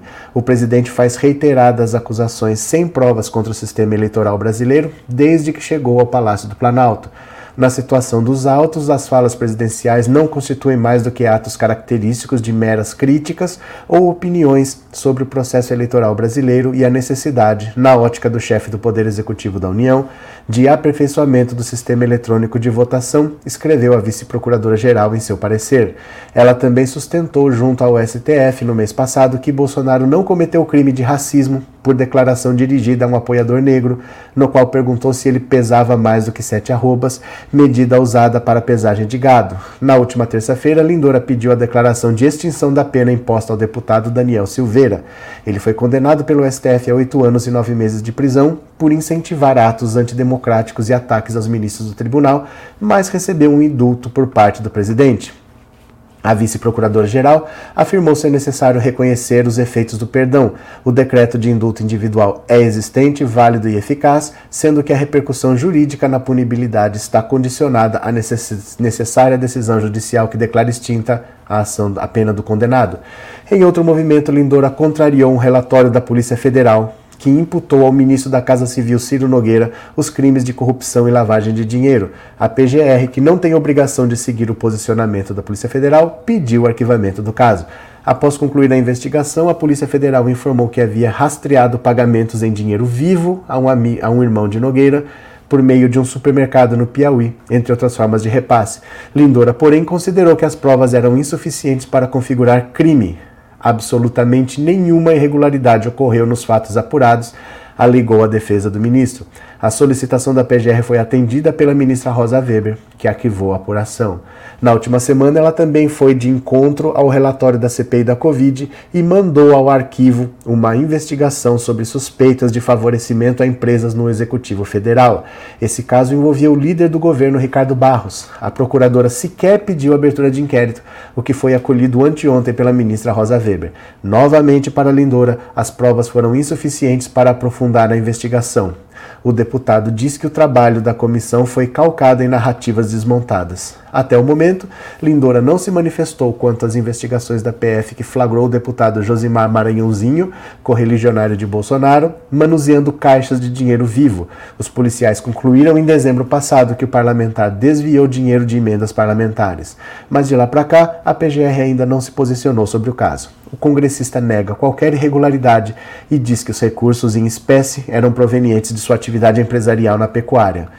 A atuação da 02 da PGR tem chamado atenção na Procuradoria-Geral, já que ela era conhecida como uma procuradora rigorosa. Quando atuava junto ao Superior Tribunal de Justiça, Lindora foi responsável por apresentar pedidos de prisão contra desembargadores de tribunais da Bahia e do Rio. Ela também denunciou e pediu afastamento do cargo do então governador Wilson Witzel, à época desafeto de Bolsonaro. Essa Lindora aqui, gente, ela tá liberando geral para todo mundo. Para todo mundo. Para vocês terem uma ideia, todo mundo concordou com a denúncia que a gente fez do crime de racismo que a Bia Kicis praticou contra. É, ela fez aquela caricatura do Sérgio Moro e do Mandetta, colocou os dois de blackface, dizendo que eles já podiam entrar no programa de trainees que era só para negros do Magazine Luiza. Todo mundo viu racismo, Lewandowski viu racismo, a Polícia Federal viu racismo. Foi para a PGR, ficou mais de um ano não deram resposta, eles têm que responder em 15 dias. Eles não responderam em 15 dias, levaram mais de um ano para responder. Aí falaram que viram indício de crime, instauraram o inquérito. O Lewandowski falou, então está instaurado o inquérito. A Bia Kicis prestou depoimento para depois disso tudo chegar a Lindor e falar assim: não tem nada de racial, não tem nada de ofensa racista, é só injúria simples. E injúria simples, como passou mais de um ano, prescreveu, então arquiva. Quer dizer, atrasou, nós fizemos a denúncia na mesma semana, eles atrasaram. E ela disse: Ah, mas agora já prescreveu, mas prescreveu por atraso deles. Ela não quis saber, ela arquivou uma denúncia com todas as provas na frente dela. Ela, todo mundo viu racismo, menos ela. Ela arquivou, ela desmontou que era racismo, falou que era só injúria por ser, por ser injúria estava prescrito. Injúria comum e não injúria racial está prescrito. E arquivou. E assim, ela está liberando tudo dos bolsonaristas, tudo, tudo ela está liberando. O último foi o Ricardo Barros o Ricardo Barros envolvido com essa corrupção no Ministério da Saúde, aquela história de Covaxin, cobrar um dólar por dose de vacina tal, ela nem abriu inquérito. A CPI da Covid fez todo o trabalho, entregou as provas para lá. O que, que a Procuradoria fez? Arquivou, nem pediu abertura de inquérito. Então, o poder do Bolsonaro, é estranho isso, né? É pegar uma procuradora linha dura, como ela era, e fazer se transformar numa procuradora dócil alguém que corria atrás para fazer a justiça ser feita e que agora passa pano para tudo, vai arquivando, arquivando, arquivando. O Ciro Nogueira arquivou a ação do Ciro Nogueira de corrupção. Esse maranhãozinho com caixas de dinheiro vivo ficou por isso mesmo. Então o bolsonarismo não pode ter uma segunda chance, porque nada é apurado durante o governo Bolsonaro. Sempre tem uns bolsonaristas que antes de ser bolsonaristas são pessoas rigorosas, de repente viram dóceis ao governo. Ninguém sabe por que, que isso acontece, mas acontece, né? Cadê que mais? Salvador, eu me lembro um absurdo até quando? Ainda bem que outubro é logo ali. Ainda bem, ninguém aguenta mais, né? Gerson, a direita não quer que a esquerda volte, pois a direita é tudo de ruim. Cai quem quer. Valeu, Gerson.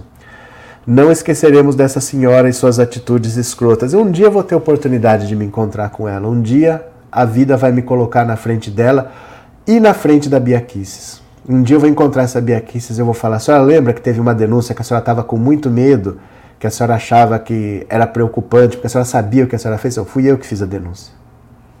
Aliviaram, né? O relatório da Lindora parece que é o advogado da Bia Kisses falando todos os argumentos. Ah, eu não sabia que era crime, eu não tive a intenção. Ela acatou tudo, de ponta a ponta. Parece que quem está falando é o advogado da Bia Kicis e não a procuradora, né? Governo aparelhado com apoio do Centrão, que situação vexatória. Val Santana, essa é a aprendiz de engavetador geral da República. Gabriel, obrigado, Atletinha, lembrei da infeliz. E aí, Meire? É triste a justiça ter lado político no Brasil. Mas, Maria José, é... a justiça no Brasil ela é política. Porque, assim, para ser juiz, você presta um concurso. Então, por exemplo, o Sérgio Moro, que era um juiz de primeira instância, ele entra por concurso. Só que dali para frente, para você virar desembargador, que é a segunda instância, para você ir para o STJ, que é a terceira instância, e você ir para o STF, que é a quarta instância, é indicação do presidente da República. Então é política. É você ser amigo, é você se aproximar, porque ele vai ter que indicar alguém. Então a justiça brasileira ela tem cunho político, ela não é uma justiça isenta, ela não é independente. Só o juiz de primeira instância é concursado, o resto é indicado pelo presidente da República, né? Cadê? E o lado negro da política, Eduardo? Cadê? Esses bolsonaristas vão tudo cair fora, Maria Reis. Ele, Elite Fátima. Professor, se aparecer uma ação de um desafeto do Bolsonaro, será que ela vai arquivar? Quero só ver como vai agir. É que dificilmente aparecem essas ações, né? Dificilmente. A gente está numa situação hoje de um descontrole tão grande do governo que as ações que aparecem, os problemas, os pepinos que aparecem, estão relacionados ao governo. Você não vê assim, olha, se aparecer uma uma ação contra o Randolph Rodrigues, não aparece. Né? É, ah, uma ação. Não, não aparece. Está sendo agora o que está aparecendo é contra o governo, porque o governo é uma bandidagem, abraça os bandidos, então ele está tendo que limpar a barra dos bandidos dele, mas não, não acontece o contrário, ela passar pano ou não, né? É, o que aconteceu com o se pega centrão não fica um, meu irmão? o que aconteceu? O previsível. Uma coisa é a campanha, outra coisa é a vida real, né? Cadê? Opa, uma boa noite, Denísia, boa noite. Esses bolsominions são gente mau caráter, Carlinhos, cadê? Pronto, deixa eu pegar mais uma aqui. Olha, treta. Não é treta na direita, mas é treta. Venham comigo, ó. Daniela Mercury versus Eduardo Bolsonaro. Tem início o processo da artista após fake news do deputado. Eu acho é pouco, ó. Pronto. A soteropolitana Daniela Mercury, a grande artista brasileira, deu entrada na última quarta-feira numa ação criminal contra, ó, ação criminal contra o deputado federal Eduardo Bolsonaro. Daniela acusa o filho do presidente de difamação. A ação criminal era aguardada desde abril. Daniela foi alva de fake news do deputado, que postou em suas redes sociais um vídeo onde a voz da artista é claramente adulterada. O vídeo divulgado por Eduardo continha uma legenda de reprovação. O Brasil não merece isso. E mostrava Daniela em um palco afirmando que Jesus Cristo era gay, gay, muito gay, muito bicha, muito viado, sim. Na petição assinada pelos advogados de Daniela, são listados os ataques sofridos pela artista após a postagem de Eduardo. O deputado, aliás, apagou a publicação após a ameaça de processo. O caso está na 20 Vara Criminal do TJ de São Paulo. Essas atitudes são importantes, sabe por quê? Porque são ações criminais. Não é questão de que ele vá preso ou que ele não vá preso, mas ele fica inelegível, ele se torna ficha suja. A partir de uma condenação em segunda instância, ele já está inelegível. Dificilmente isso vai acontecer para a próxima eleição, mas veja só, é, você tira uma pessoa da política.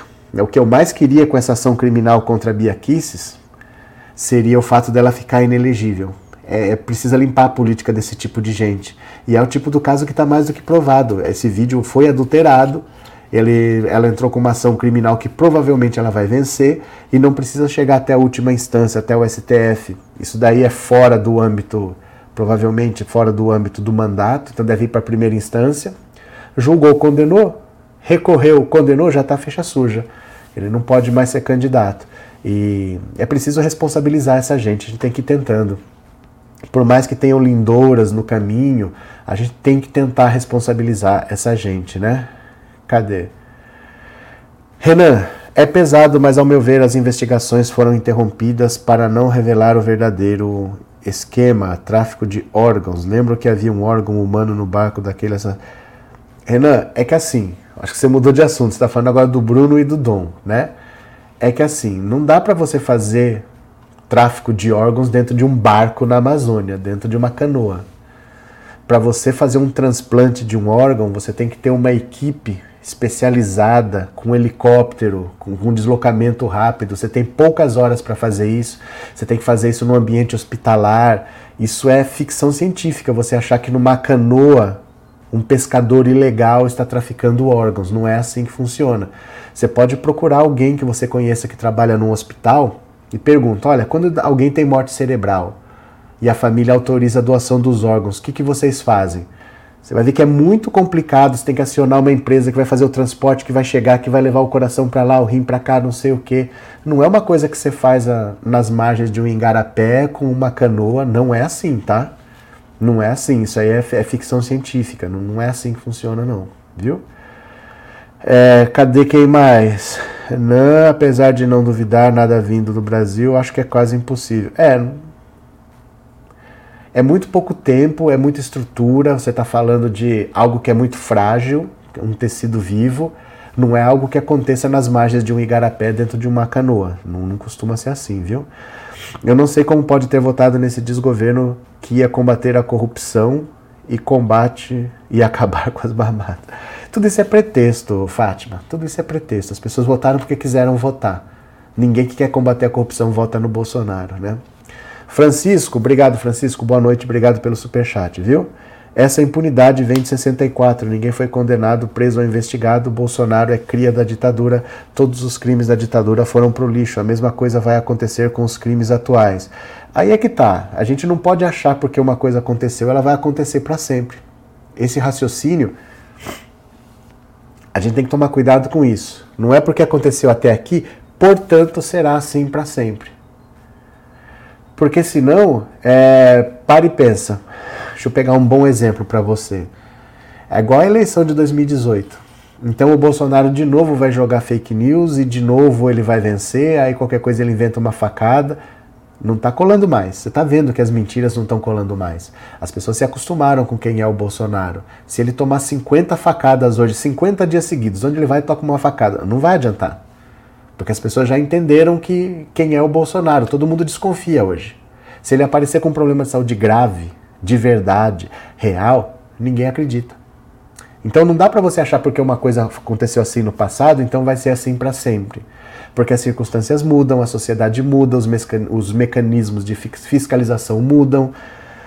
Por mais que a gente veja orçamento secreto, por mais que a gente veja é, desvio de dinheiro, corrupção, eu não sei se você vai lembrar, nos anos 90, no governo Fernando Henrique ainda, que teve o escândalo dos anões do orçamento. O escândalo dos anões do orçamento era mais ou menos o que a gente está vendo hoje. Você tinha pessoas comandando o orçamento, que era por coincidência era um monte de gente baixinha que ficou sendo os anões do orçamento, desviando dinheiro. Isso parou de acontecer. Isso parou de acontecer porque a lei foi mudada, porque o Ministério Público foi reforçado, a Polícia Federal foi, resolveu-se o problema. Voltou agora no governo bandido do Bolsonaro. Mas não é uma coisa que nunca aconteceu, que nunca vai acontecer, ou, ou que não tinha jeito, nunca vai ter. Não é assim. Resolveu-se esse problema do orçamento. Voltou agora porque botaram um bandido para tomar conta do cofre. Botaram uma raposa para tomar conta do galinheiro. Mas esse problema estava resolvido. A gente não tinha mais escândalos no orçamento como esse dos anões do orçamento. Já, já se tinha resolvido com legislação, com fiscalização. Então, não é tão simples assim, né? Nunca foi, foi assim em 64, vai ser assim para sempre, não é tão assim. Nós da esquerda temos também que agir como a direita, para bandido só outro bandido, não podemos baixar a cabeça. Pera lá.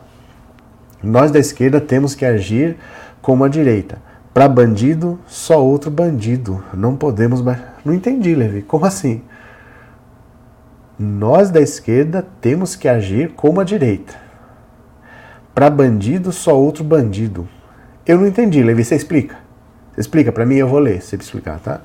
Boa noite, chegando agora, Desiste Ciro. Valeu, Lulanildo, bem-vindo. Boa noite, obrigado pelo superchat, obrigado por ser membro, viu? As pessoas já conhecem o Bozo, assim como conhecem a grande tradicional mídia golpista e hipócrita desse país, Maria das Neves. Deixa eu pegar mais uma aqui para vocês, ó. Deixa eu pegar mais uma.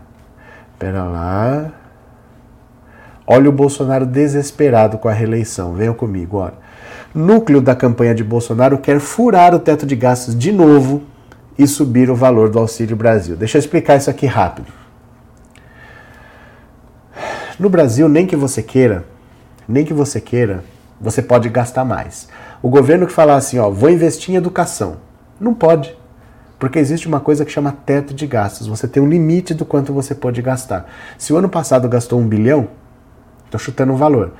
Esse ano só pode gastar um bilhão, mais a variação da inflação. Isso por 20 anos. A população vai crescer, o Brasil cresce 5 milhões de pessoas por ano, mas você não pode gastar mais. Colocaram um limite nos gastos. Para furar o teto o ano passado e criar o Auxílio Brasil, permitiram não pagar os precatórios. Precatórios são dívidas que já transitaram na justiça, o governo já está obrigado a pagar mas falaram: olha, não precisa pagar. Vamos pagar parcelado em 10 anos. E aí o dinheiro que teria que usar para pagar a dívida fizeram o Auxílio Brasil. Só que não deu voto suficiente.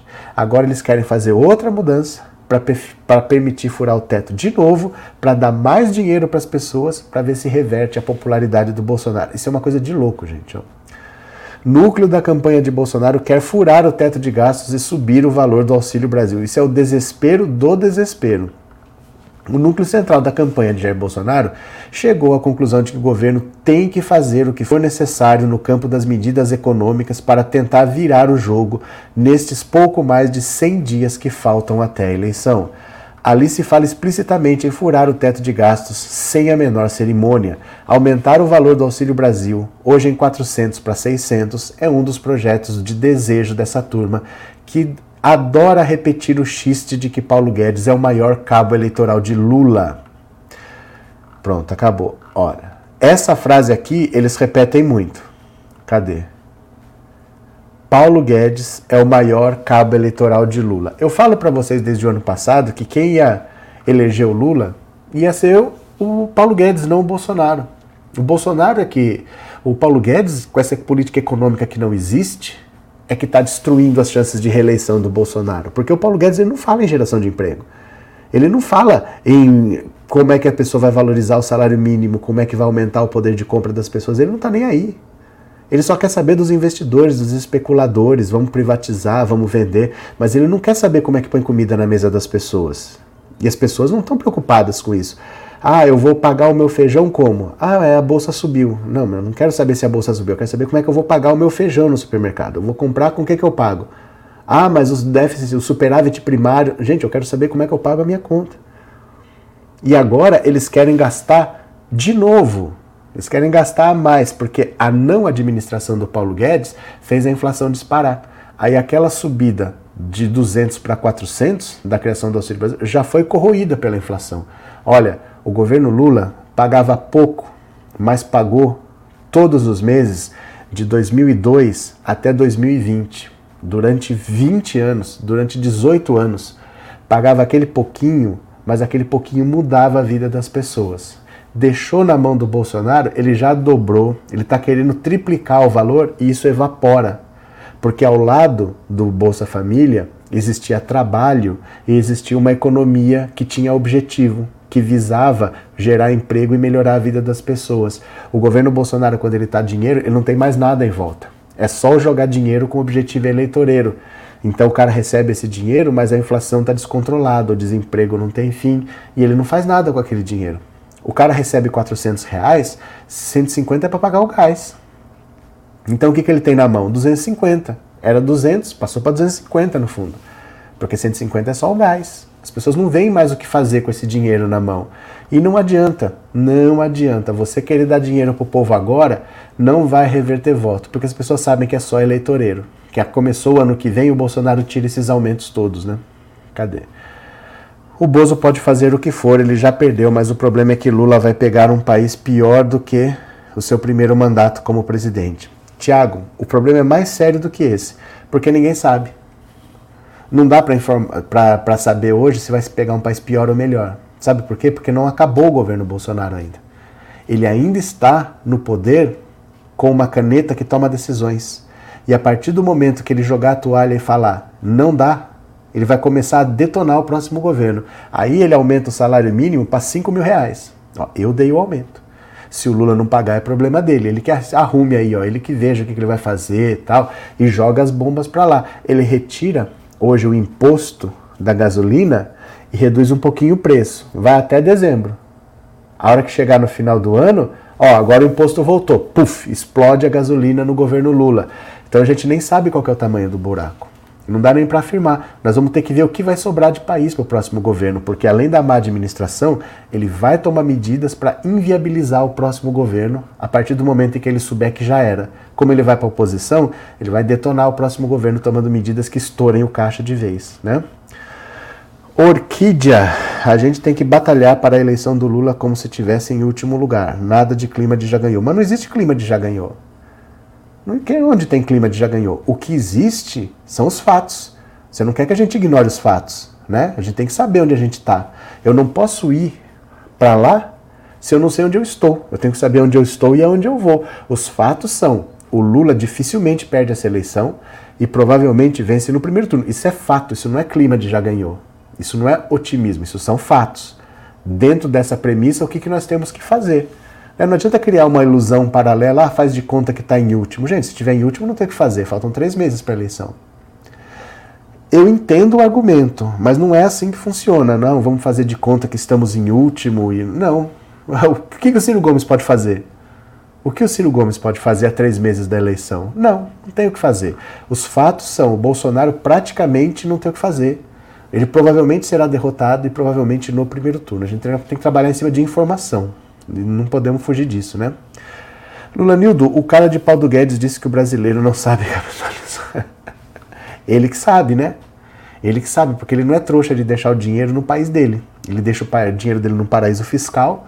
Aí, como ele sabe que o governo dele vai ser descontrolado, o fato dele ter dinheiro em dólar fora, quanto pior ele administra, mais ele ganha. Né?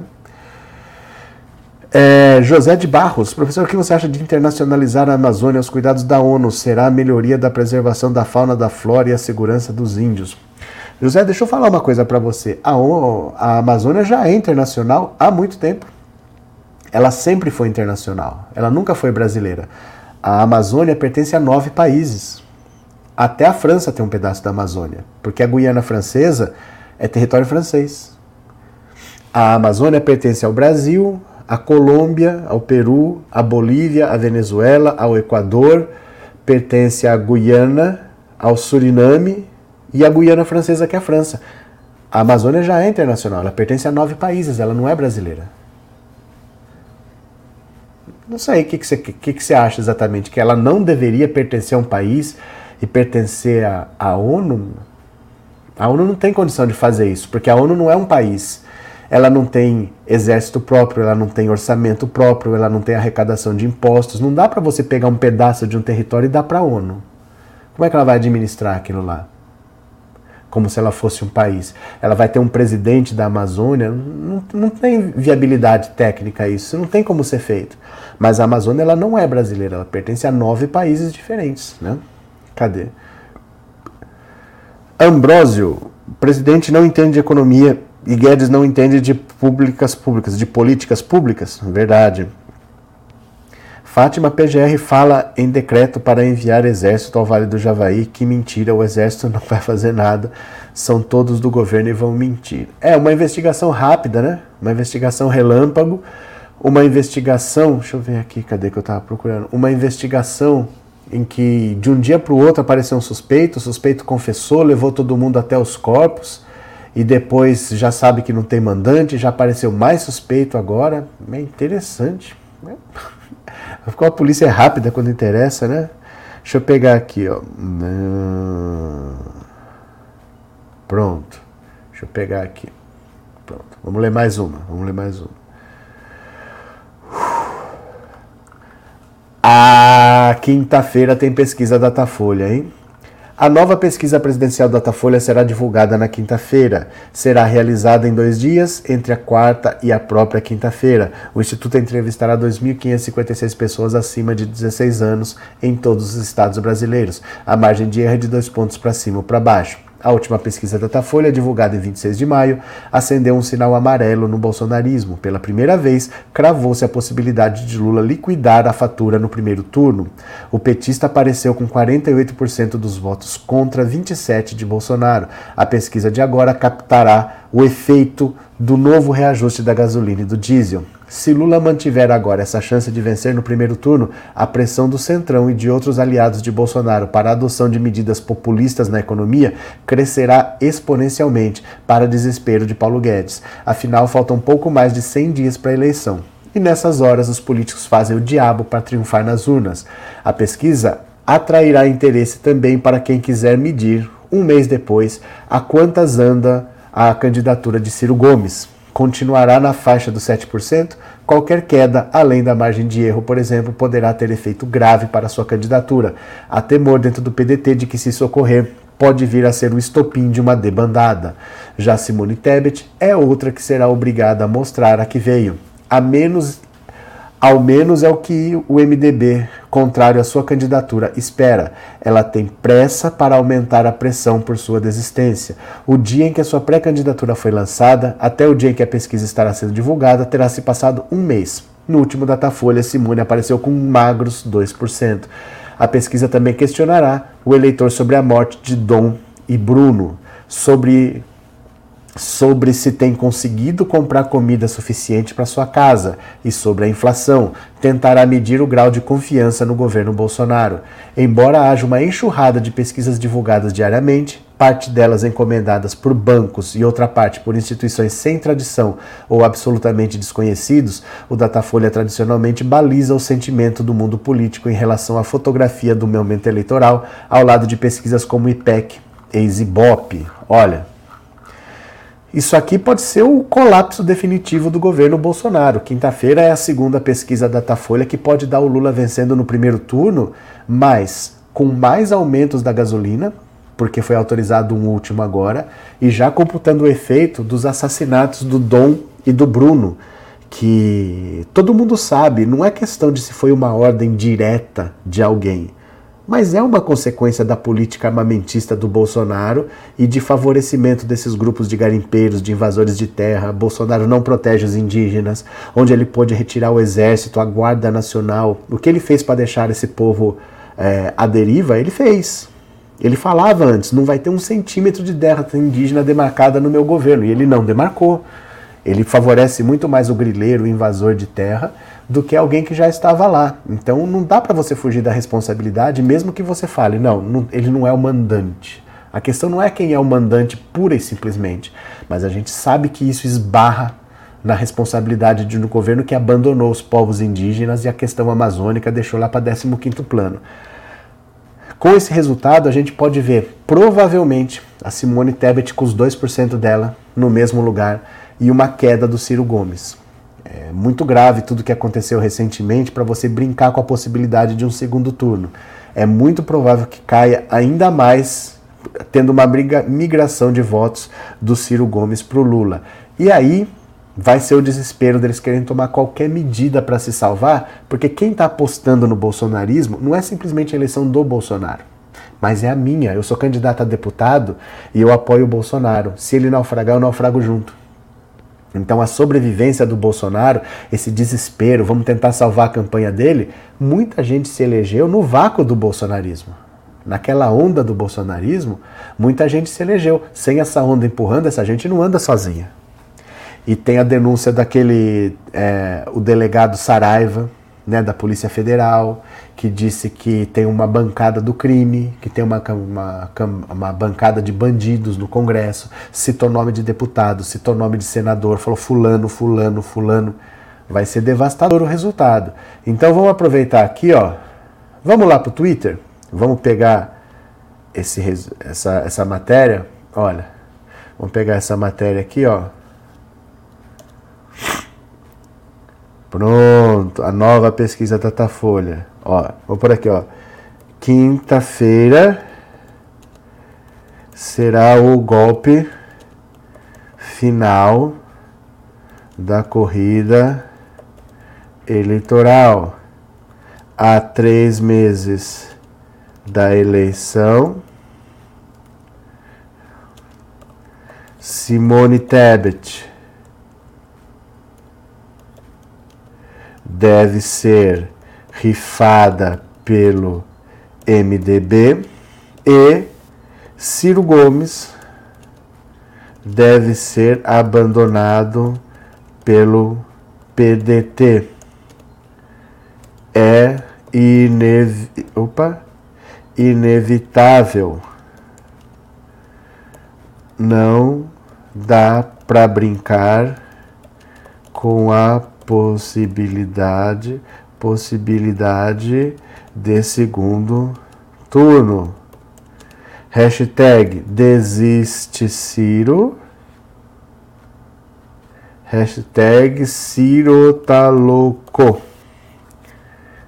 Opa, Ciro tá louco. Pronto. Ó, Quinta-feira será o golpe final da corrida eleitoral. Há três meses da eleição, Simone Tebet deve ser rifada pelo MDB e Ciro Gomes deve ser abandonado pelo PDT. É inevitável, não dá para brincar com a possibilidade de segundo turno. Desiste Ciro, Ciro tá louco. Pronto, tweetou? Pronto, vou mandar o link para vocês. Já estão acostumados com o roteiro, né? Vai lá no Twitter, você clica lá, Hashtag desiste Ciro, hashtag Ciro tá louco. Vamos ver se a gente resolve no primeiro turno, para não ficar Bolsonaro tomando medida, tomando medida, porque tudo que ele faz, a consequência fica para o próximo governo. Tudo que ele faz no desespero de vencer a eleição, fica a conta para o próximo governo pagar. Então, se a gente decidir logo que já era, pelo menos ele para de detonar um pouco o próximo governo. Esse negócio de furar o teto de gastos de novo, para aumentar de novo o Auxílio Brasil, não é para melhorar a vida do povo é só para conseguir melhorar na eleição. Ele não está preocupado. Ele só quer gastar mais para ver se ele consegue voto. Então a gente não pode brincar com essa possibilidade. Quem puder, clica aí, vai lá no Twitter, retuita, comenta, desiste Ciro, comenta Ciro tá louco. Vamos ver se ele entende que não tem por que ele ficar nessa campanha com 7, com 6, com 5. Ciro desiste, vamos resolver logo essa questão, né? Cadê? Desiste, Ciro, você caducou demais, disse o Gabriel. A Zambeta tá nas capas dos jornais policiais, eu acho é pouco. Aí vai ter uma galera que vai começar a aparecer agora, vai começar a aparecer, viu? Maria das Neves, Tebet golpista, jamais esquecerei das palavras toscas dela no golpe contra Dilma. O que aconteceu O que aconteceu é esse bandido genocida e moral deixar o Brasil em péssimas condições para ficar torturando o governo do Lula. Ele vai para a oposição, você não tenha dúvida de que no dia 2, Lula toma posse dia 1 dia 2 ele já está com pedido de impeachment. Ele vai ficar na oposição botando fogo no país, né? Cadê? Desista Tebet, o Renan já caprichou até de antes. Como é que é? Antes de, antes de ontem. Foi, é verdade. É porque o, o Renan Calheiros ele é amigo pessoal do Lula. Por ele, o MDB já estava apoiando o Lula há muito tempo. Ele sabe. Ele é do Nordeste. Ele sabe que não tem por que ficar contra o Lula. Ele se beneficia apoiando o Lula. E ele vai deixar de apoiar o Lula para apoiar Simone Tebet. Por quê? Qual é a lógica de apoiar uma candidatura que não vai sair desses 2%, né? É, cadê?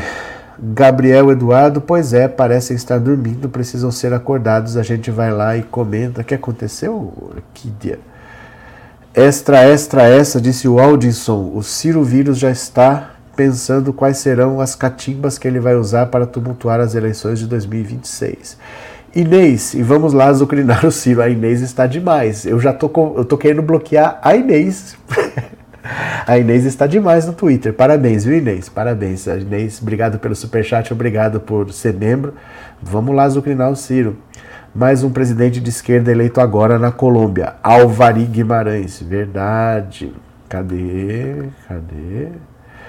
Professor, primeiro o Bolsonaro falou que os dois estavam se aventurando na Amazônia, só para essa fala já pode se dizer que teve um mandante. É que assim, é... gente, o Bolsonaro é uma pessoa completamente descolada da realidade e ligado ao crime. Você não vai ver coisas muito coerentes saindo da boca dele. Ele, infelizmente, ele não podia nunca ter tido essa possibilidade de ser presidente da República, né? O que dizem aliados de Moro para convencê-lo a concorrer a deputado? Olha o Sérgio Moro, ex-candidato a presidente da República, ex-candidato ao Senado por São Paulo, ex-candidato a deputado por São Paulo, ex-candidato a deputado ao Senado pelo Paraná, agora é o candidato a deputado pelo Paraná. Que coisa ridícula isso aqui. Aliados do ex-juiz Sérgio Moro tentam convencê-lo a concorrer a uma vaga de deputado na Câmara Federal, com o argumento de que, no caso de uma votação histórica, o ex-ministro da Justiça Jair Bolsonaro poderia dar início a negociações para assumir a presidência da CCJ da Câmara. Eita, apagou a luz aqui. Considerada a mais importante da casa e responsável por dar crivo jurídico a propostas de lei. O posto, com duração de dois anos, funcionaria, dizem, interlocutores como um contraponto ao protagonismo do presidente da República, seja ele Lula ou Bolsonaro. Em conversa sobre o destino do ex-juiz, protagonista de uma das de uma sucessão de reveses políticos que inviabilizaram que ele concorresse à presidência da República, como planejado, apoiadores contabilizam que na Câmara ele teria de 40 a 50 deputados para uma bancada morista Três razões principais explicam os motivos pelos quais Moro resiste em aceitar desde já a possibilidade de disputar uma vaga à Câmara pela União Brasil, como é o desejo do partido. Além de alimentar a remotíssima possibilidade de a conjuntura política o devolver de volta a corrida presidencial, o ex-juiz da Lava Jato acredita que, se topar a empreitada, enfrentará um ambiente de constante hostilidade no meio de centenas de outros parlamentares. Também conta com as avaliações o fato de ele ser pressionado por apoiadores nas redes sociais a não eleger, com seu, sua potencial votação, outros deputados sem qualquer compromisso com pautas voltadas ao combate à corrupção. Como eventual candidato a deputado pelo Paraná, seu domicílio eleitoral de origem, ele também concorreria com o ex-deputado Deltan Dinheirol, que chefiou a Operação Lava Jato em Curitiba. É, pronto. A despeito dos cálculos feitos por apoiadores, Moro alimenta o sonho de ser candidato ao Senado, mas para isso poderia ter de concorrer contra o senador Álvaro Dias, um dos responsáveis por levá-lo para a vida partidária. Nos últimos dias, interlocutores de Dias não descartam a possibilidade de o parlamentar disputar uma vaga na Câmara, evitando o desgaste de bater chapa com o ex-juiz. No cenário em que se leva em conta a candidatura de Moro ao Senado, no entanto, há outros percalços no caminho. A legenda é comandada no Paraná pela família Francischini, cujo deputado estadual Fernando Francischini foi caçado pela Justiça Eleitoral por espalhar fake news sobre as urnas eletrônicas e virou a mais recente arma de ataque do presidente Jair Bolsonaro contra o STF. Francischini foi coordenador da campanha bolsonarista em 2018. Para que Moro fosse fosse dispute, para que Moro dispute o Senado pelo Paraná, seria necessário que o presidente do União Brasil, Luciano Bivar, impusesse o nome do ex-juiz ao diretório. Olha, na verdade é o seguinte. Ó, apagou a luz aqui. Deixa eu ver se melhora aqui um pouco. Fiquei meio no escuro, deixa eu ver. Mas dá pra ver, dá pra ver, ó. É porque eu tava com duas, dois pontos de luz aqui, um apagou. Mas é assim, o Sérgio Moro, ele não entende de política. E ele não sabe que na política a liderança tem que ser construída. Ele está acostumado a ser juiz, eu decido e todo mundo é obrigado a obedecer. Não é assim. A política odeia o Sérgio Moro porque o Sérgio Moro perseguiu os políticos durante a Operação Lava Jato. Todos eles queriam parar a Lava Jato, por isso que eles tiveram que fazer o golpe, né? O grande acordo nacional com o Supremo, com tudo. Eles tinham que parar a Lava Jato.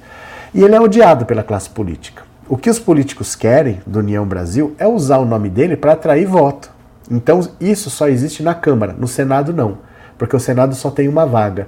Então na Câmara ele interessa, porque aí vamos dizer que ele tem uma votação histórica no Paraná, eleja vários deputados do União Brasil, aí eles podem até tolerar o Sérgio Moro. Mas no Senado, no Senado não tem vantagem nenhuma. Ele seria apenas ele. E no Senado, ele seria ele e mais uma bancada. Além disso, o Sérgio Moro virou as costas para o Podemos. O Podemos ficou sabendo que ele ia sair do partido pela imprensa. Ele não teve a dignidade de ligar para Renata Abreu e falar que estava saindo. O Podemos gastou dinheiro na campanha dele. O deputado, como é eleito com votos de legenda, ele tem fidelidade partidária. Ele não pode sair do partido. Se ele sai, ele perde o mandato. O mandato fica com o partido. Para senador, não. O senador ele pode sair.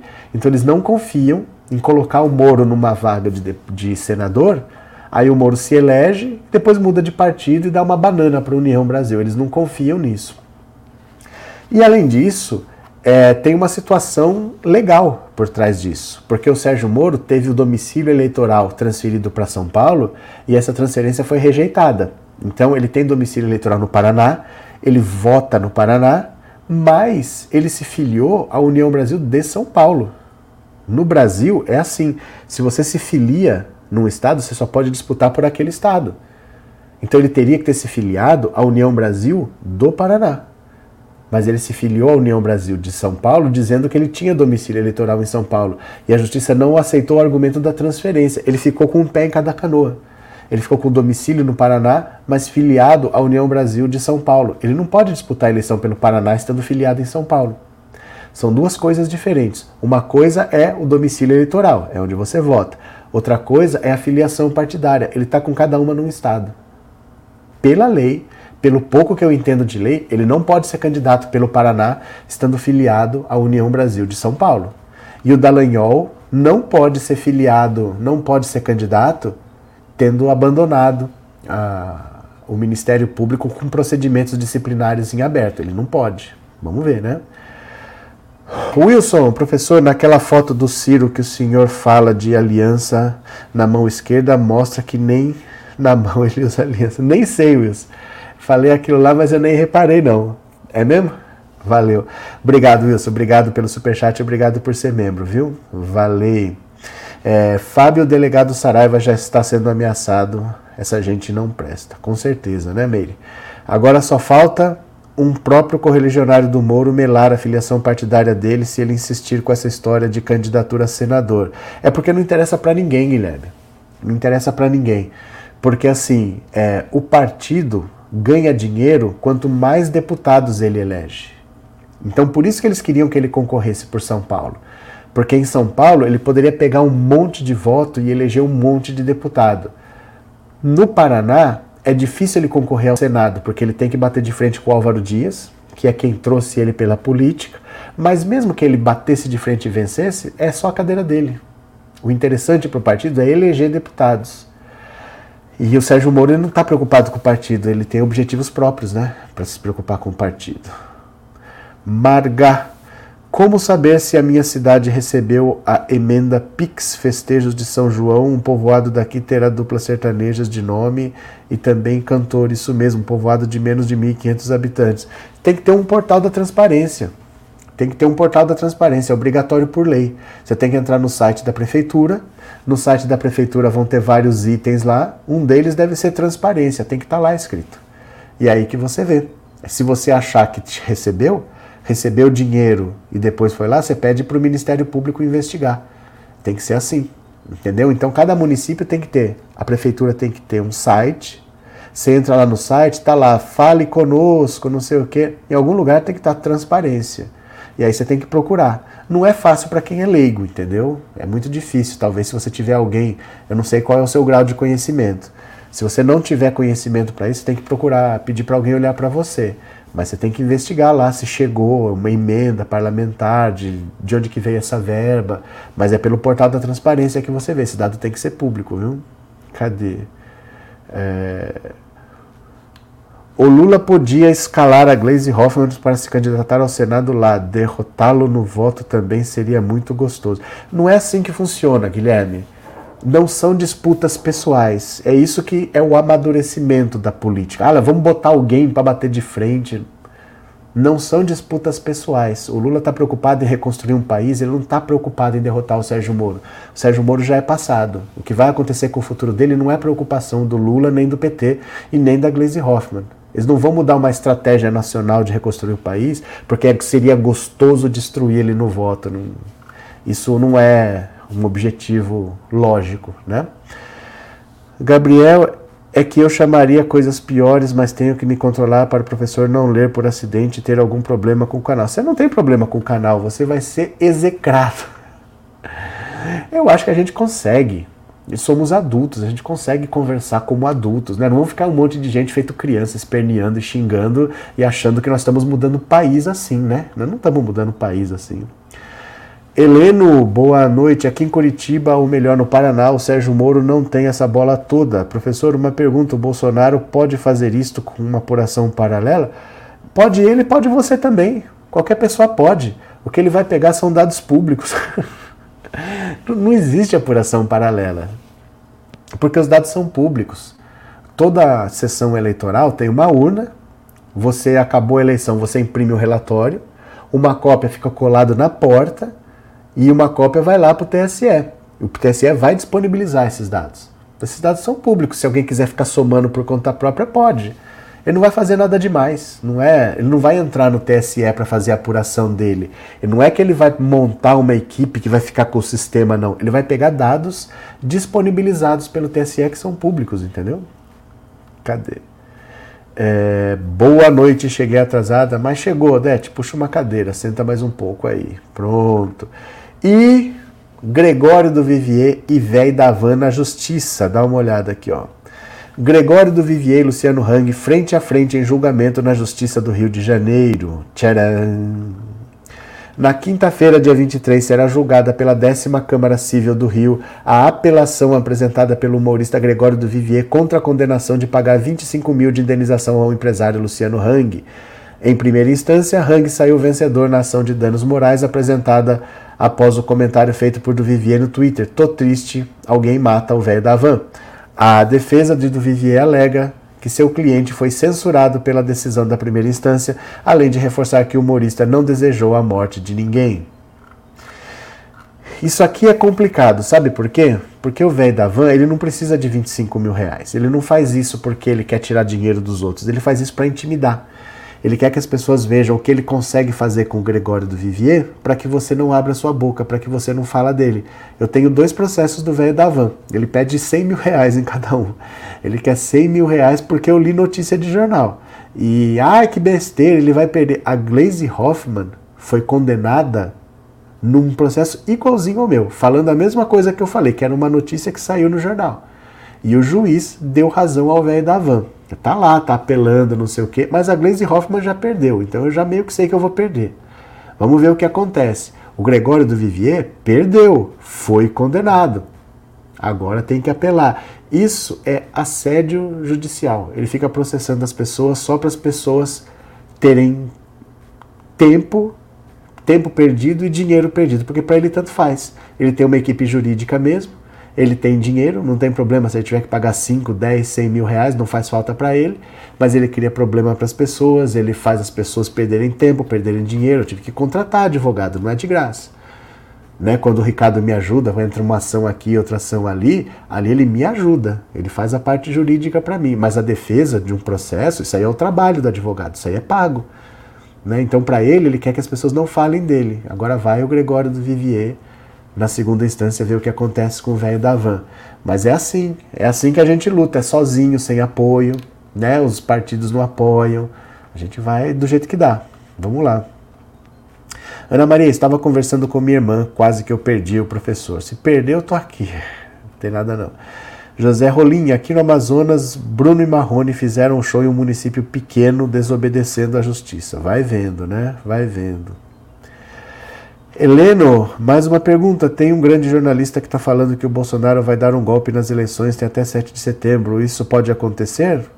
Poder, qualquer coisa pode acontecer. A questão não é se pode acontecer, não é possibilidade, é probabilidade. É que assim, vocês não devem perguntar para mim sobre o que, que eu acho do que uma outra pessoa falou. Você tem que perguntar para essa pessoa, né? Tem que perguntar para ela por que, que você acha que isso vai acontecer. E ela que tem que dar os argumentos dela. Porque eu, eu sequer ouvi o que você falou. Eu não sei quem é esse jornalista. Como posso eu comentar sobre o que uma outra pessoa falou e que eu não ouvi? Eu fico sem saber o que falar, porque eu não ouvi. Eu não sei quem é essa pessoa. Você tem que perguntar para a pessoa lá. Né? Não, não tenho ideia do que, que essa pessoa falou exatamente, mas eu já há quatro anos eu falo que não vai ter golpe aqui. Né? Eu não sei quem falou e eu não sei o que falou. Conheço um velho careca que vende bugigangas da China no Brasil. Maria José está bem relacionada. Cadê? É... Professor e pessoal, assista ao DCM de hoje das 17 horas, muito interessante. Newton, é um canal público, todo mundo sabe o que é o DCM, né? Eu acho. Vocês fariam isso assim de ligar na Globo para falar para as pessoas assistirem a Record? Por que vocês fazem isso? Gostaria de entender, né? Professor, como o senhor vai pagar 100 mil para o velho não vou pagar, não fui condenado. Não foi, não foi julgado ainda. Eu estou falando que provavelmente eu vou perder, porque a Glaze Hoffman teve um processo igual e perdeu. E provavelmente eu vou perder também. Mas vamos ver. Não fui julgado ainda, né? Não foi a julgamento. São duas ações. São duas, não é uma só, não. Tem que esperar.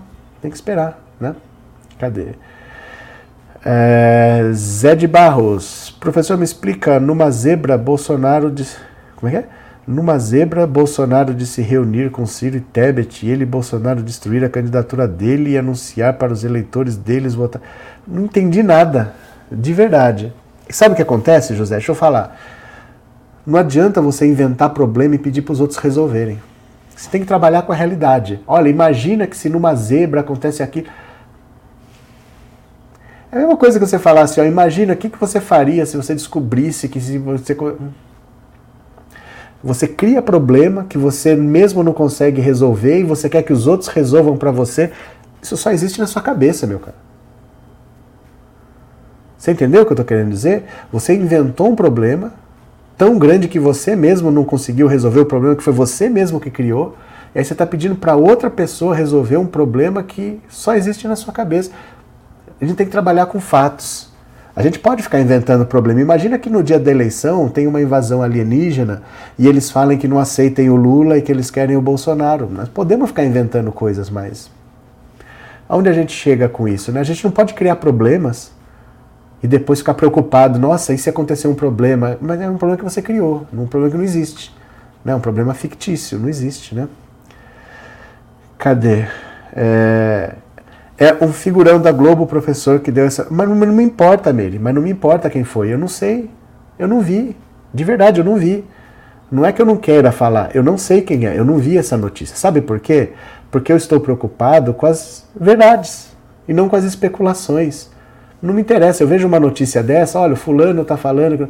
É, eu nem leio. Eu nem leio. Se é especulação, eu nem leio. E não me interessa quem foi. Entendeu? Eu não paro meu tempo para perder tempo com especulação. É só especulação. Eu me preocupo com a vida real das pessoas. O que está acontecendo de verdade? Ah, mas e se o Bolsonaro receber apoio da, do Afeganistão no dia? Não... Sabe? E aí eu não posso falar do que eu não vi eu acho que vocês têm que selecionar o que, que vocês ouvem, porque vocês se preocupam muito com certas coisas que são pura especulação. É pura especulação. Deixa para lá essa especulação. Se não tem fato real, se não tem verdade ali, deixa para lá. Tem que saber filtrar, né? Tem que saber filtrar. Cadê? Arlete Mariano, isso mesmo que eu fui fazer, mas acho que o professor começou um pouco atrasado. O que, que aconteceu, Ana Maria? O que aconteceu? Para mim, esse bandidão tentará um acordo e renunciará ao cargo. Tenho essa intuição, professor. Mas então, Mary, a gente, para ter um mínimo de entendimento, a gente tem que saber o que é fato e o que são sentimentos. Você não pode se basear por sentimentos. Não faz sentido. Ah, mas eu acho, eu tenho essa intuição, isso não quer dizer nada. Cada um pode achar qualquer coisa e tudo bem, entendeu? Só que isso não te traz benefício. É só um sentimento. Você tem algum dado, você acha assim, olha, do jeito que vai, a única coisa que pode acontecer é isso, porque já está decidido isso, isso, isso. Não, é só sentimento. A gente tem que se ater ao que está acontecendo. Por isso que eu falo para vocês, desde o ano passado, que eu falo que essa eleição ia ser decidida no primeiro turno. Porque não é o que eu sentia, é o que os números mostravam. Com o fundo eleitoral, não vai ter três, quatro, cinco candidaturas sem chance. Os partidos vão parar de gastar o dinheiro do fundo eleitoral numa campanha que não vai para lugar nenhum. Vão só ter dois. Com dois não tem segundo turno. Isso, quem está me dizendo são os fatos, não o que eu quero ou o que eu goste. Né? Aí você começa a se aproximar da realidade, porque a gente não pode perder tempo com isso. Sabe, a vida da gente é preciosa, fica criando problema e, se preocupando com coisas que nem existem, que foi a gente que criou, né? Mas, mas e se, se, se, se em Ratanabá acontecer outra coisa? Gente, né? Cadê? É, o Bozo está perturbado de ver ele vai endoidar. É porque não tem mais o que fazer. Não tem tempo. Faltam 100 dias para as eleições. Vocês já se deram conta de que faltam 100 dias para as eleições? Não tem o que fazer. Não tem o que reverter esse quadro assim. É muito pouco tempo. Você acha que a Simone Tebet vai decolar? Vai decolar para onde que faltam 100 dias? O Lula é uma pessoa que já foi presidente duas vezes. O Lula é um cara que está às portas de ser presidente de novo. A Simone Tebet vai decolar para onde? Ela não tem como arrancar eleitor do Lula. Não dá para acontecer nada em três meses assim. É muito difícil você imaginar. É um cenário que se o Lula ficar parado em frente de casa, ele vai crescer porque a economia está colapsada. O Bolsonaro vai perder apoio. O Bolsonaro é vitrine, o Lula não é vitrine, porque ele não é governo. O Bolsonaro está levando pedrada todo dia. Ele tem as, os erros de política em todos os setores dele. O assassinato do Bruno e do Dom é demolidor para a campanha do Bolsonaro. Isso é demolidor, é muito difícil ele conseguir continuar de pé depois dessa situação. Então a gente tem que trabalhar com a realidade, né? Faltam 100 dias para as eleições, é muito difícil mudar alguma coisa nesse cenário, né? Dai, felicíssimo! Professor, tudo bem? Estou com meu boné, tô louca para ganhar uma toalha do Lula. Parabéns, a Dai ganhou o boné com a estrelinha vermelha. Parabéns, parabéns. Cadê? Inês, temos que lidar com fatos. A situação é séria demais para pensarmos em suposições. É que assim, é que não leva para lugar nenhum não leva para lugar nenhum. A gente pode ficar aqui fazendo exercícios, né? A gente pode ficar assim, ah, mas e se de repente o, o Ciro Gomes passa para 15% e se torna viável? A gente pode ficar pensando nisso, mas na prática não leva para lugar nenhum, porque isso não vai acontecer. A tendência é que ele caia. O partido já não teria essa candidatura há muito tempo, porque está custando caro e eles se, se, beneficiariam de estar aliados ao PT. A esquerda vai se beneficiar de uma vitória do Lula e o PDT não. O PDT está preso a uma candidatura do, do Ciro. Então eles já, por eles, eles já teriam jogado o Ciro pela janela. Podemos ficar aqui especulando, ah, mas e se o Ciro subir para 15? Podemos. Mas de prático não tem nada que faça, né? Cadê? É... Cadê? Simone Tebet é uma golpista. É que assim, Elisvaldo, não faz diferença. Ela tem 2%, ela é irrelevante, não faz diferença não é porque ela é golpista ou que ela não é golpista porque ela, que ela tem 2%, é que ela é irrelevante. Ela não é uma pessoa nacional. A maioria das pessoas nunca tinha ouvido falar de Simone Tebet até a CPI da Covid. Ela participou da CPI da Covid, participou bem, teve uma presença até marcante, importante, muito técnica, muito competente, mas ela não é uma figura nacional. Ela não tem tamanho para estar nessa disputa. Então, se ela é golpista ou não, ela não sairia desses 2% ela tá junto ali com o André Janones, com esses desconhecidos. Não tem. Sabe, é, é, loucura pensar que vai sair alguma coisa disso daí. Não vai sair nada, não, né? Cadê? É, outubro será só alegria. Lula eleito dia, dia 2, aniversário da minha princesa, de dia 17 do meu filhão, dia 20 para fechar dia. Vixe, David, é muita festa. É muita festa. Ninguém sabe quem é Simone Tebet. Olha, o que, que pode acontecer? Uma possibilidade que pode acontecer nos próximos dias é o Bolsonaro desesperado, perdendo apoio, tirar o Braga Neto como vice. Porque o Braga Neto é uma imbecilidade do Bolsonaro. É um cara homem como ele, apelo militar como ele, sem experiência administrativa como ele. O Braga Neto não acrescenta nada para a candidatura do Bolsonaro. A Tereza Cristina acrescenta. A Tereza Cristina, ela é mulher, ela é ligada ao agronegócio, ela tem um trabalho que para o agronegócio foi muito bom, ela acrescenta como vice. A ala política do governo nunca quis o Braga Neto. Isso é uma escolha pessoal do Bolsonaro. A ala política quer a Tereza Cristina. Se o Bolsonaro fizer essa mudança, o Flávio apoia, o Eduardo apoia, eles querem a Tereza Cristina como vice, ela é candidata ao Senado e é considerada eleita já no estado da Simone Tebet. Então não sei se vocês percebem, a Simone Tebet hoje ela está disputando a presidência da República porque o mandato de senadora dela acaba, só que ela não se reelege. Lá a, eleita seria a Tereza Cristina. Mas se a Tereza Cristina abrir mão da disputa ao Senado para ser vice do Bolsonaro, sobra uma vaga lá. Aí a Simone Tebet pode abrir mão da disputa à presidência para ser senadora pelo Mato Grosso, Mato Grosso do Sul, eu, eu não sei por qual estado, acho que é do Mato Grosso do Sul, ou é Mato Grosso, desculpa. É um dos dois estados. Mas isso pode acontecer, ter essa dança das cadeiras. A Simone Tebet, que praticamente. A, a Tereza Cristina, que praticamente está eleita para o Senado, abandona a disputa para ser vice do Bolsonaro e a Simone Tebet, que não tem chance na corrida presidencial, abandona para disputar o Senado e tentar se reeleger por mais oito anos. Isso ainda pode acontecer. É a única chance de você ter alguma mudança ali, porque a Simone Tebet não sai desses 2%.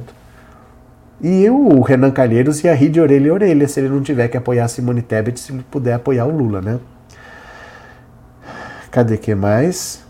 Marga, Lula esses dias no Nordeste mostrou para que veio, os bolsonarenses estão chorando e o vídeo do Lula falando da morte do Chico Mendes é a cereja do bolo. Valeu. Cadê?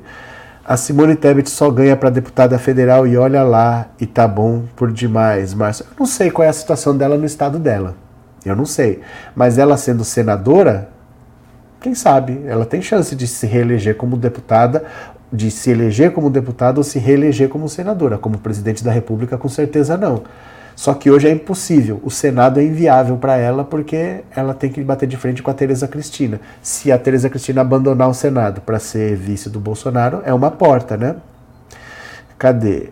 Opa, Heleno, no meu ponto de vista, se isso acontecer, um golpe aqui no nosso país é só todos os trabalhadores cruzarem os braços, ninguém trabalha, não existe ditadura que vai aguentar. Tá todo mundo desempregado, Heleno. Está todo mundo desempregado. A maioria que está trabalhando está trabalhando para ter o que comer. Eles não têm opção de cruzar os braços. O cara entrega iFood, o cara entrega, está correndo de Uber está só pagando as contas, está fazendo bico, contrato intermitente. Os, as greves antigas não acontecem mais no Brasil, porque as pessoas não têm mais carteira assinada, não têm mais direito trabalhista. O cara está trabalhando de manhã para poder jantar. Não dá para imaginar isso. Ah, vamos todos cruzar os braços. A maioria já está de braços cruzados está tentando fazer alguma coisa, está desempregado e quem está trabalhando não pode abrir mão disso. Isso, em qualquer cenário, as pessoas não pararão de trabalhar. Infelizmente, não acontece mais, né? Cadê? É, boa noite, Tânia Lígia, boa noite. Vá logo, Tebet, deixa o caminho livre para Lula ganhar no primeiro turno. É, porque assim, esse pouco apoio que ela tem, é muito provável que migre pro, pro Lula, porque são votos que não, não são dela, são do MDB. Tem um, o MDB é um partido antigo, tradicional, bem estruturado, e tem gente que sempre vota no MDB. Nem sabe por que vota, mas vota. Então, se o Renan direcionar tudo para o Lula, esses 2% dela vão para o Lula.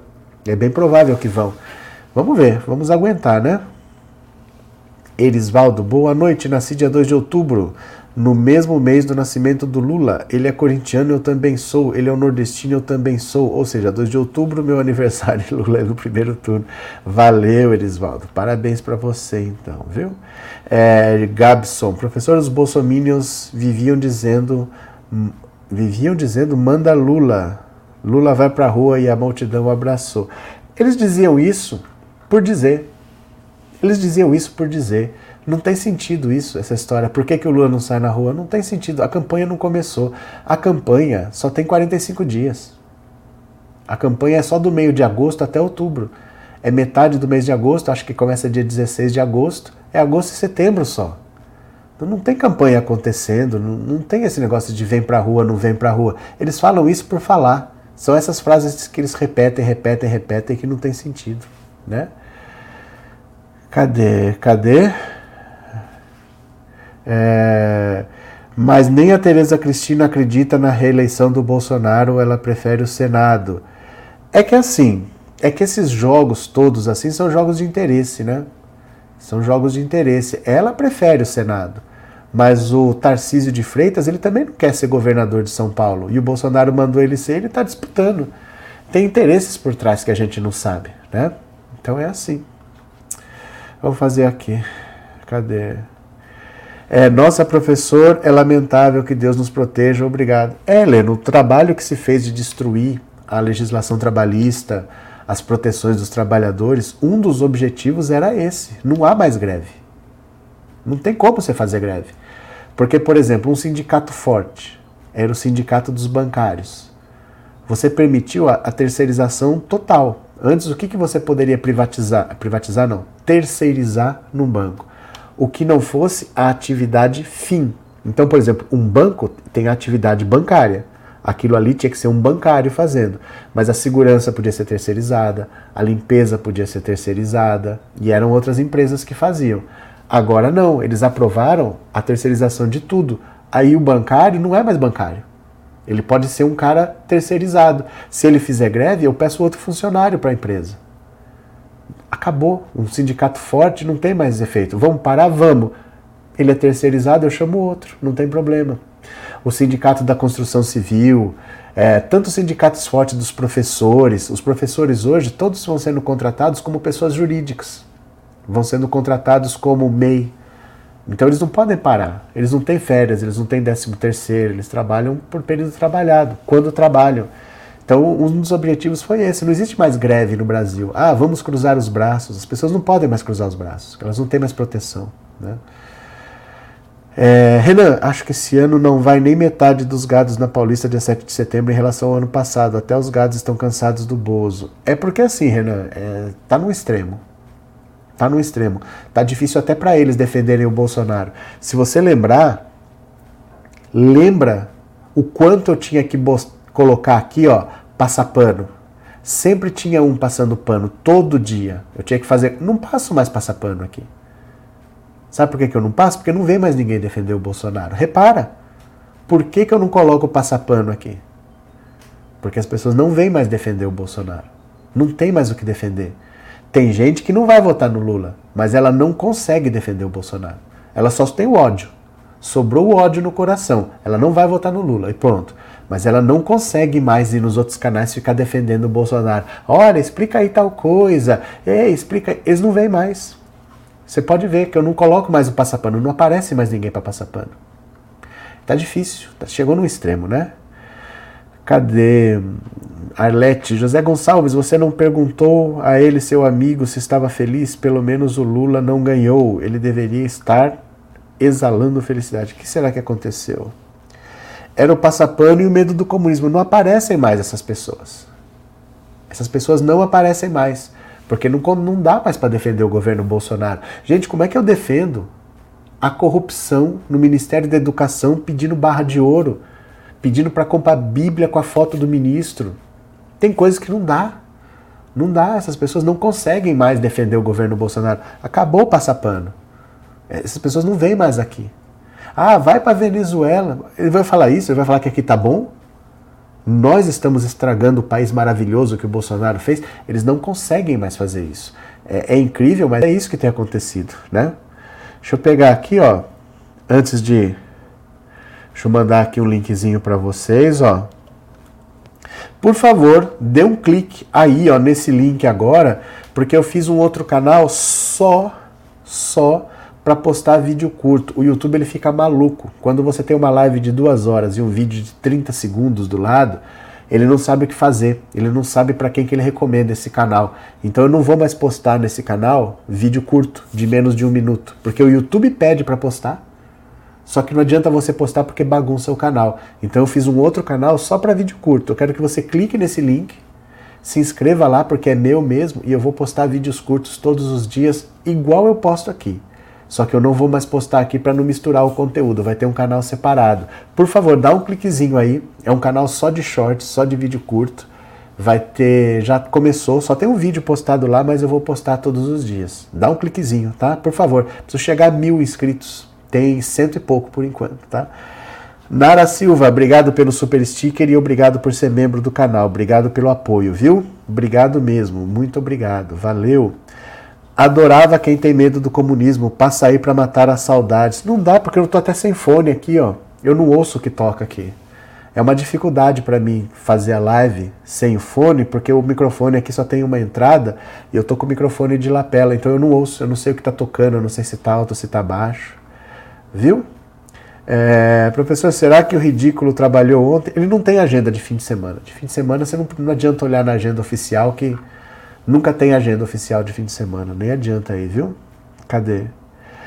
Quando vejo o comentário vai para Venezuela, Cuba e Argentina, eu respondo: vai você, os incomodados que se mudem. É, eu quero ver para onde eles vão a partir de janeiro.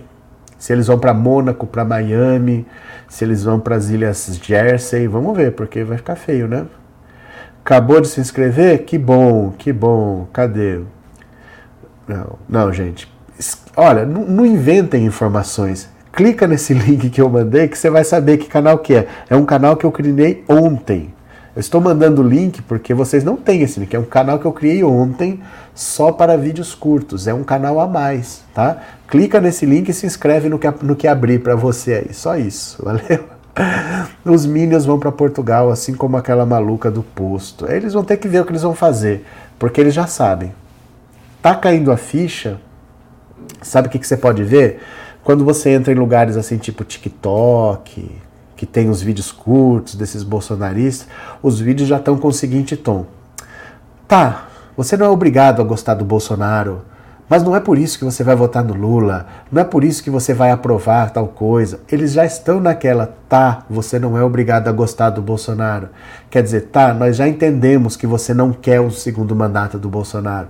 Tá, nós já entendemos que o Bolsonaro não é uma pessoa que todo mundo goste. Eles já estão aceitando que o Bolsonaro não tem a aprovação que eles têm. É Bolsonaro no primeiro turno, é o Brasil fechado com o Bolsonaro. A ficha já caiu.